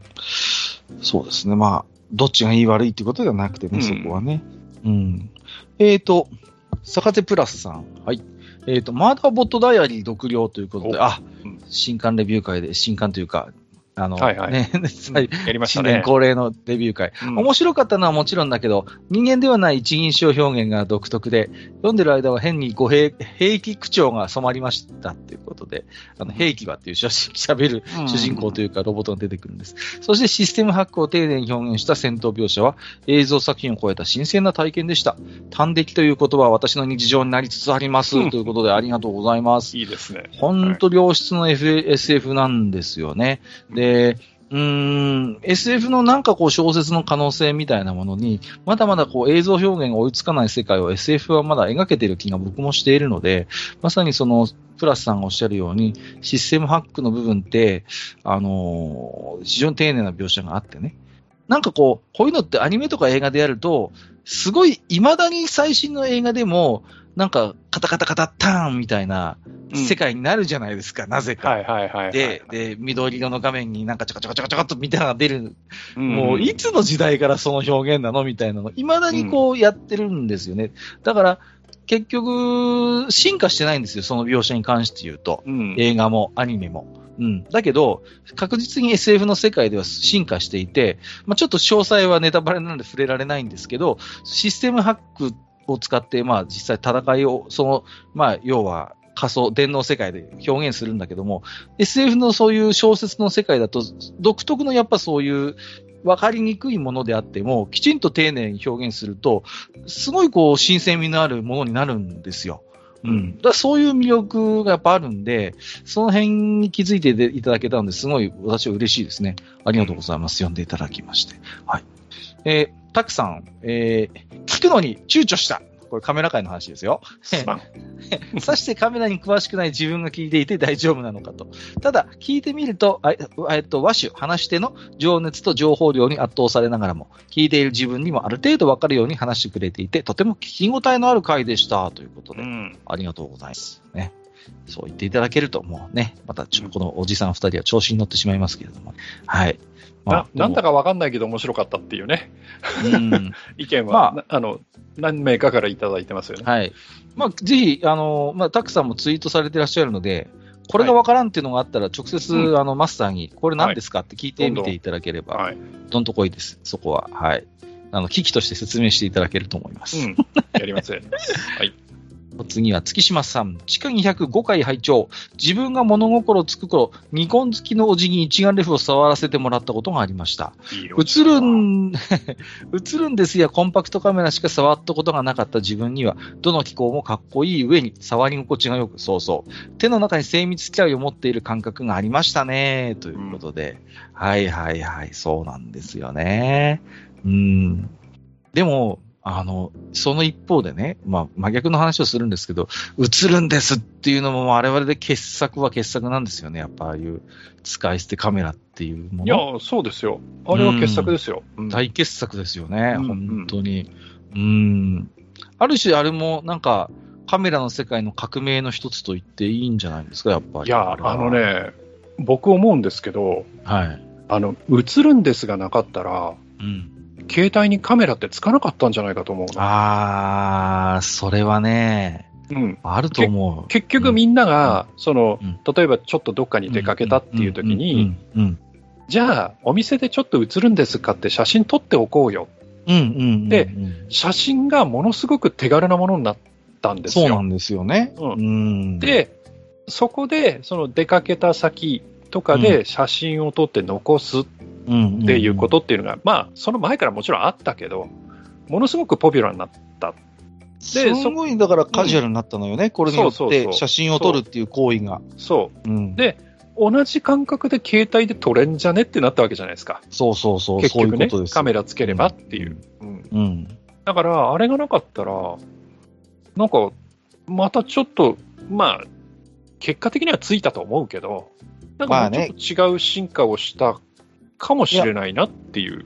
あると思いますよ。うん。うんで、だから、あの、世界で初めて、あの、携帯電話にカメラつけたのは日本なんですよね。うん J フォンですよね。J フォンなんです。そうなんです。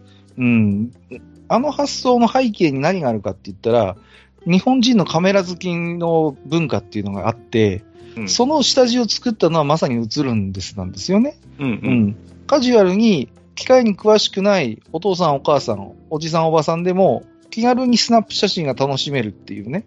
そういう下地を映るんですが、きちんとこう作っていたからこそ、うんじゃあ、携帯電話にカメラつけてみようって言って、それを日本人が大いに支持して、定番の機能として普及していったっていうことだと思うんですよ。はいはい。うんだから、マスターの、マスターのご指摘の通りで、うんいや映るんです。だからそういう考えてみると、いまだになんかその、要は、あのー影響を、あのスマホでちゃんとこう残ってるっていうね。うん。だからね、大傑作なんですよね、そう考えると映るんです。そうそうそうそう。うん、すごいと思いますよ、これは。うんで、ね、本当にお手、でも映るんですよね。20代の方は、知らない方も結構いらっしゃるそうでね、やっぱりね。うんあの時代を。うん。そうなんですよね。こう、あの、フィルムの操作をしなくていいっていうのはでかいですよね。こう、うん。ちょっと失敗しがちな、こうね、慣れない人が。うん。だかたらもう、、だこうじ、じ、じってやってじじってそうそう、パシャって撮って、またじじじってやってっていうね。うん。で、最後負けなくなったら、あ、全部撮り終わったんだなって、そのままカメラ屋さんに持っていくっていううんうね。んうん。この簡単なね、フィルム操作一切不要にしたっていうのはやっぱね、すごかったと思いますよ。うん。うんで、確かグッドデザイン賞とかも取って、すごいうん使いやすくてね。うん。すごいやっぱり、こう、カジュアルに。その一方でね、結構面白い失敗談なんかもあってさ、こう、うん夏場にずっとあの、カバンに入れっぱにしてたらなんかダメになっちゃったとかね。そう、熱に弱かったんで、うん当時の映るんですって。そうそうそうそう。そういう、だから、ありましたけれどもね。だってあのーマスも覚えてらっしゃると思いますけど、あの、観光地に行ったらめちゃくちゃ売ってましたよね、どこのお土そう、産屋さんに吊るして売ってたんですから。吊るして売ってたんですよ、うんこれ。そう。そう。で、みんそれ用の出店まで出てたんだもんだ。そうそうそう。うんで、出てましたよね。それこ映そさるんですだけ山積みにしてさ。ね、パラソル出してさ、そうそうそうそうそう。パラソルの下に吊るしてさ、そう。これ売ってんですよ。売映るんですってたんですよ。そうそうそう。でどこの観光地にってたんだから。そう、うんね。どこに行っても売ってましたよね、これ。そうそうそうそう。すごかったんですよ。うん もう。ね。うん。どこまでこの話を分かっていただける方がいらっしゃるのやら。はい。はい。いやー、月島さんありがとうございます。あの、映るんですの話を出していただいたことが。よかったですね。こっちゃんパパさん。えっ、と、205回拝聴宮崎よしこさんの CM はなんとなく覚えていますが、全く知識がないけど大変興味深いお話でした。あと、毎度のことですが、自分と同世代であると思われるカッカが、マスターのカメラ話についていけることが不思議であり、感心してしまいます。カッカさんの年齢詐称の疑いも残りますが、ということで、いただいております。人生3回目ですからね。ねえ、勝手に転生ものの主人公にしないでくださいよ。あの、まあ、僕はマスターより一回り若いですけど、あの、チート転生してますから。はしてないよ。ね、ハーレム作ってね。はい。そんなことないですよ。はいはい。チート転生してこの程度だったらよっぽど最初は残念すぎるじゃないですか。泣きたくなるんでやめてくださいよ、そんなこと言うの。あの、なんですかね、あの、年の離れた兄が二人いるっていうのが大きいかなと思ってます。うんそうそうそう。うん。確か、自分と同年代のお兄さんがおられたとそうなんです、、そうなんです。はい、記憶をしておりますが。うんうんはい。そうなのまあ、僕ももうアラフォーというか40代ですけど、うん40代後半と、あともう50代の兄がいますので、うんで、ね、また、この兄二人がね、本当にもう悪い兄でね、いろんないけない遊びからいい遊びまでね、教えていただきましたんで、多分、そういう影響もあって、多分、同世代の人よりは若干耳年寄りになってるかなというところはあると思いますよ。うん。あとね、自分がしあのもう中学生の時に働いてましたからね、自分の兄貴がね。うんそういうところもあると思います。えー、イタチさん、地下205回聞いてる。カメラは全然わからないけど、ミラーレスといえど、メカシャッターを使えば、シャッターショックはありますね。うんレフのミラーショックほどじゃないけど、カメラ全然わからないけど、フィルムライカ版だけど、インガシの L 版はラージ版だったような、カメラ全然わからない文字数ということで、これさてはイタチさん結構詳しい。知ってるじゃねえか知ってるね。知ってるなって話ですよね。うん もう。ミラーレスというとね、メカシャッター使えばシャッターショックはあるっていうことで、まあこれは確かにそうですよね。その物理的に要はね、シャッターを落とせばもちろんそれにショックはね、加わりますからね。うん。あのね、海海外だったと思います。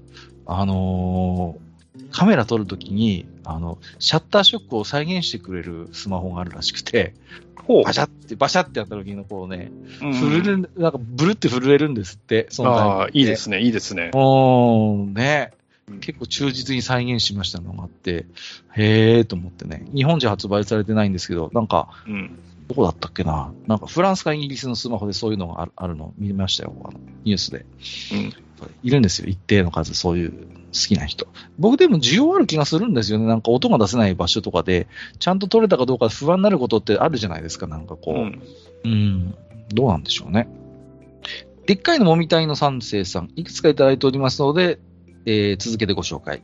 自分がカメラに興味持ったのはミーハーな理由で、小森まなみという今となっては何をやってたのかよくわからない人の ラジオのスポンサーになってたペンタックスの SFX から。もっともそんなものを買う金なんかなかったので、ズーム90なる機種に落ち着きましたとさ。うん。むしろこの時期の興味はもっぱらヘッドフォンステレオ一辺倒で、カメラの入り込む余地があまりなかったというのもある。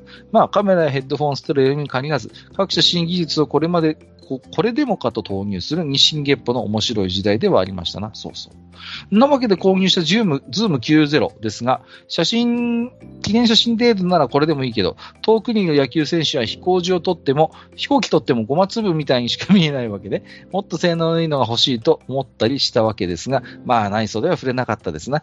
他にも欲しいものはいくらでもあったし、デジカメ全盛期になってズーム倍率が異常な数字になった頃には、記念写真程度なら iPhone でいいし、野球選手や飛行機ならネットあさって他のプロや腕がいい人が撮った写真見ればいいやという結論に落ち着いてしまい、カメラそのものの興味がなくなってしまうのでした。ああということでいただきました。ありがとうございます。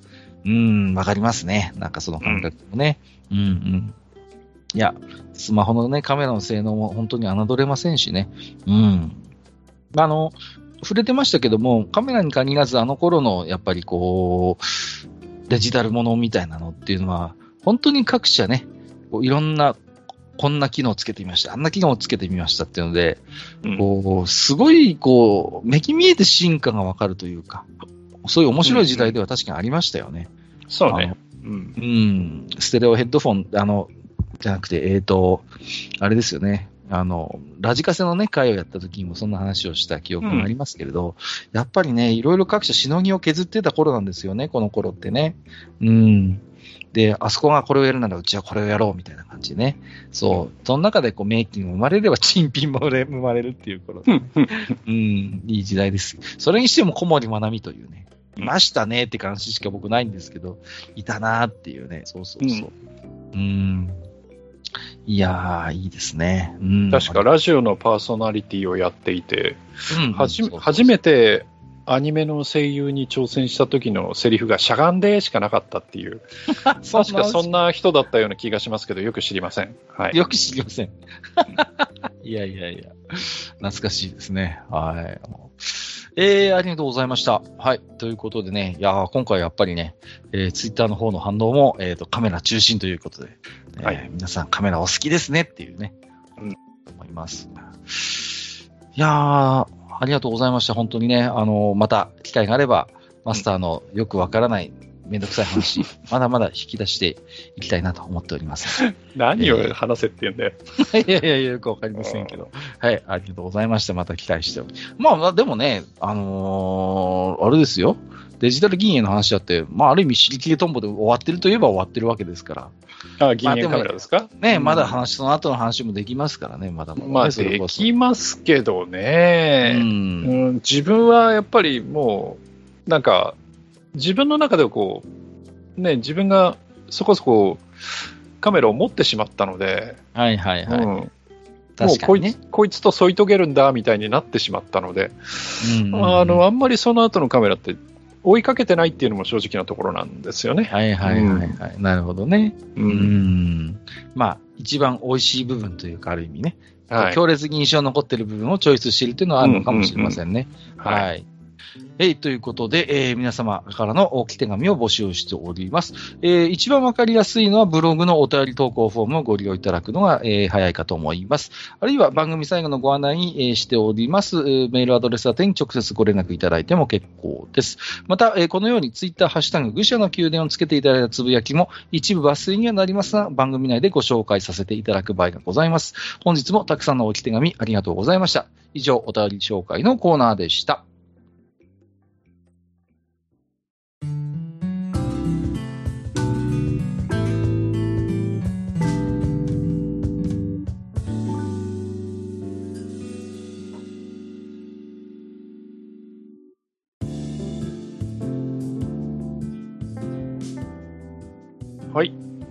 本日はですね、えーおもちゃ、ゲームにまつわる悲しい思い出選手権ということで、うん。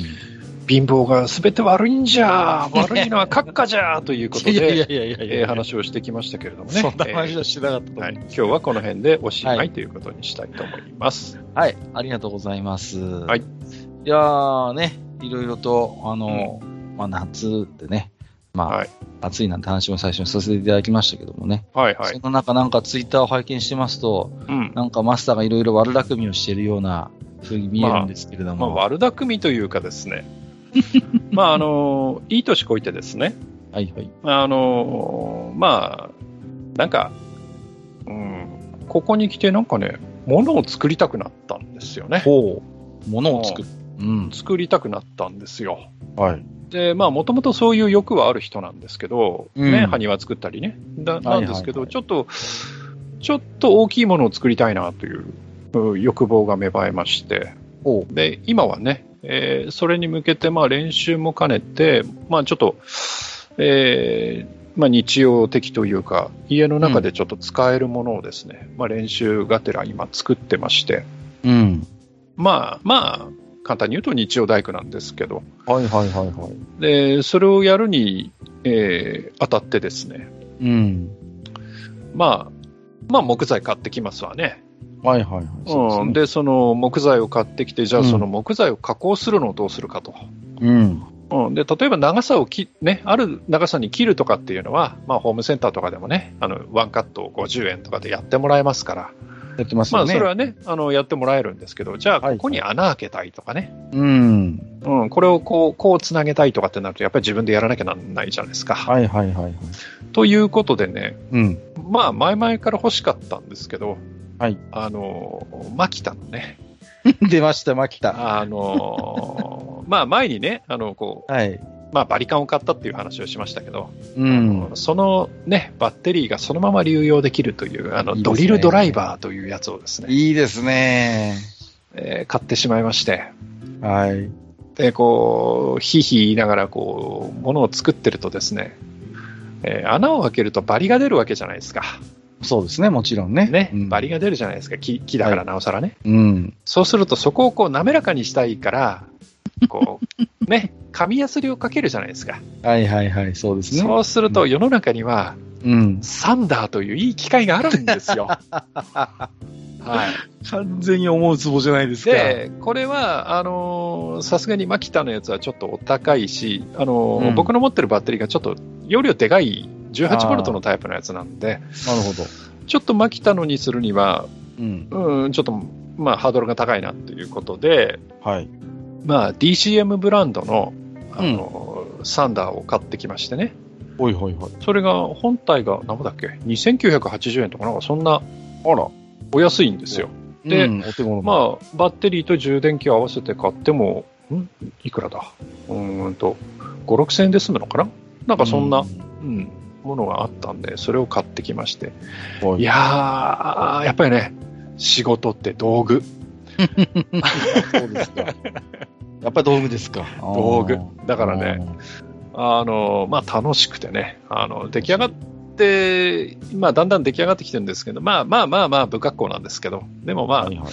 出来上がってきてるのがなかなか楽しくてね、うん。はいなんか、あのーね、こんな、えーサブカル趣味のね、はい、ポッドキャストに出させてもらってますけど、なんか最近は、ね、休みになるとなんかトンカントンカンやってるっていう、なんかそんなね、変なおっさんになっております。いやいやいやいや。なん、なんですかね。でも、ものづくりってなんかこう、ね、わかりますよ。そういう楽しさと、あと道具っていうのはね、本当に、うん、大事ですよね。なんか、いやー、本当にね、今はね、ボール板が欲しいんですよ。もうどんどんどんどん、どんどん、どんどん次から次へと、いやー、ただね、ボール板置く場所ねえなとかね。そのうちうんガレージでも建てるんじゃないですか。いや、本当そうなっちゃうんですよね。うちの嫁にも言われてますよ。いやいや作業小屋建てたら、なんつって。本当にね、そのうち産業小屋自体を作り始めることになりますよ、本当。いいですね。えー皆さんもね、えーはこの夏、えーこんなこと始めました、あんなことやってます。もしあればね、うん。教えていただければご紹介もさせていただきたいと思いますけれども、そんな中、え何ですか、この、この方は。え、何ですか？この方、うん。はい。えーとですね、あなんか怖いの飲み物を持ってませんか？あまた、あのね、大ボスさんはね、あの、はい。この際言わせてもらいますけどね、あの、うん。いい加減にしてくれと。あの、次から次へとね、よくわかんい。ない、あの、はい目の前にね、私今手元にね、あの、伊藤園のカテキン GO スパークリングっていう、買ってきたんかい。あ,、ね、ありますよ、これもうさ。日本茶なんですよね、伊藤園ですから。で、シャキッと無糖って書いてますけどね。シャキッとって書いてますね。いやー、おち茶の炭酸っていうことで、ちょちょっと茶化テキン 80mg って書いてますね。うんなんかね、うん、スパークリリングですからね。今開けましたけどもね。うんはい。うん。匂いがね、はいおおなんか、不自然なほどに匂い立つという、この、炭酸ですからね。お茶の香りってこんなね、お茶の方からやってこないんですよ、普通は。うんうんうんもう、じゃあちょっと、いっぱいいただきたいと思います。はい。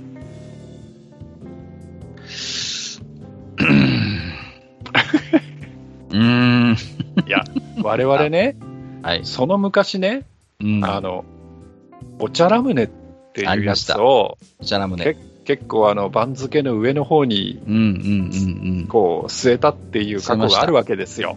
お茶ラムネありました。ねうん。下手をすると、あの、何ですか、うなぎコーラよりもお茶ラムネの方が辛いんじゃないかっていう話をね、うんそうそう。した気がするんですけど、どうですか、これは？あのーやっぱりね、あの、うん無糖で正解。まだこっちの方が飲めます。ねだと思うよ。お茶ラムネはね、なんたってね、あの、甘いんですよ。まあ、ラムネだからね。じゃあうんそれがあかんのよ、本当にもう。はいはいはいそれが。うん、だから、これはね、普通に飲めます。あ、そうですか。うん。だただね、積極的に買って飲もうかとは思いませんけれどもね。はいはい。いやいやいや。うーん、あの、ね、なんですかね、こう、日本茶の味はするんですけど、なんか、炭酸なんで、うんなんかね、こう、一瞬こう、舌がピリッとくるんですね。それが、あの、あ味のせいなんですけど、はいあの、これ悪くなってんじゃないのって、一瞬こう、心の中の味のセンサーが一瞬黄色信号を出す感じですね。発酵してんじゃねと。これ、これ、ん？これ悪くなってないみたいな、こうう。んうんうん。なんでちょっとね、脳が混乱します、これは。はははちょっと、まあ、買うのは今回限りにしておこうかなと、えー思いますけれども。えっとですね、まあ、そんなことはいいんですよ、もうね。はいはい。えっ、と、まあ、えーそんなこんなんで次回のね、愚者の宮殿なんですけどもね、はいやっぱりね、そろそろこの方に出ていかないと、出ていただかないと始まらないでしょうということで、えー夏だご存知、みごり先生による妖怪話ということで、はい。やっぱりね、あの、この夏のシーズンにふさわしいね、あんな妖怪話、こんな妖怪話をね、みごり先生にご用意していただけるということなのでね、はい。ちょっとまたいろいろ聞いてみようかなと思って来ま。ますしたね。数字の取れる男。数字の取れる男、にごり先生がね、はい。久々にこうご登場ということなんで、私も非常に楽しみにしておりますけれどもね。はい。えー、ありがとうございます。さあ、ということでね、本日も長時間にわたりましてね、ここまでお付き合いいただきまして、本当にありがとうございます。えー、こはいこまでお相手をさせていただきましたのは、私こと、閣下と、えー私こと、先日、えー妻に、えーマーマレードコーヒーというのを出されて絶句した埴輪でした。本日もお聞きくださりまして、ありがとうございました。ありがとうございました。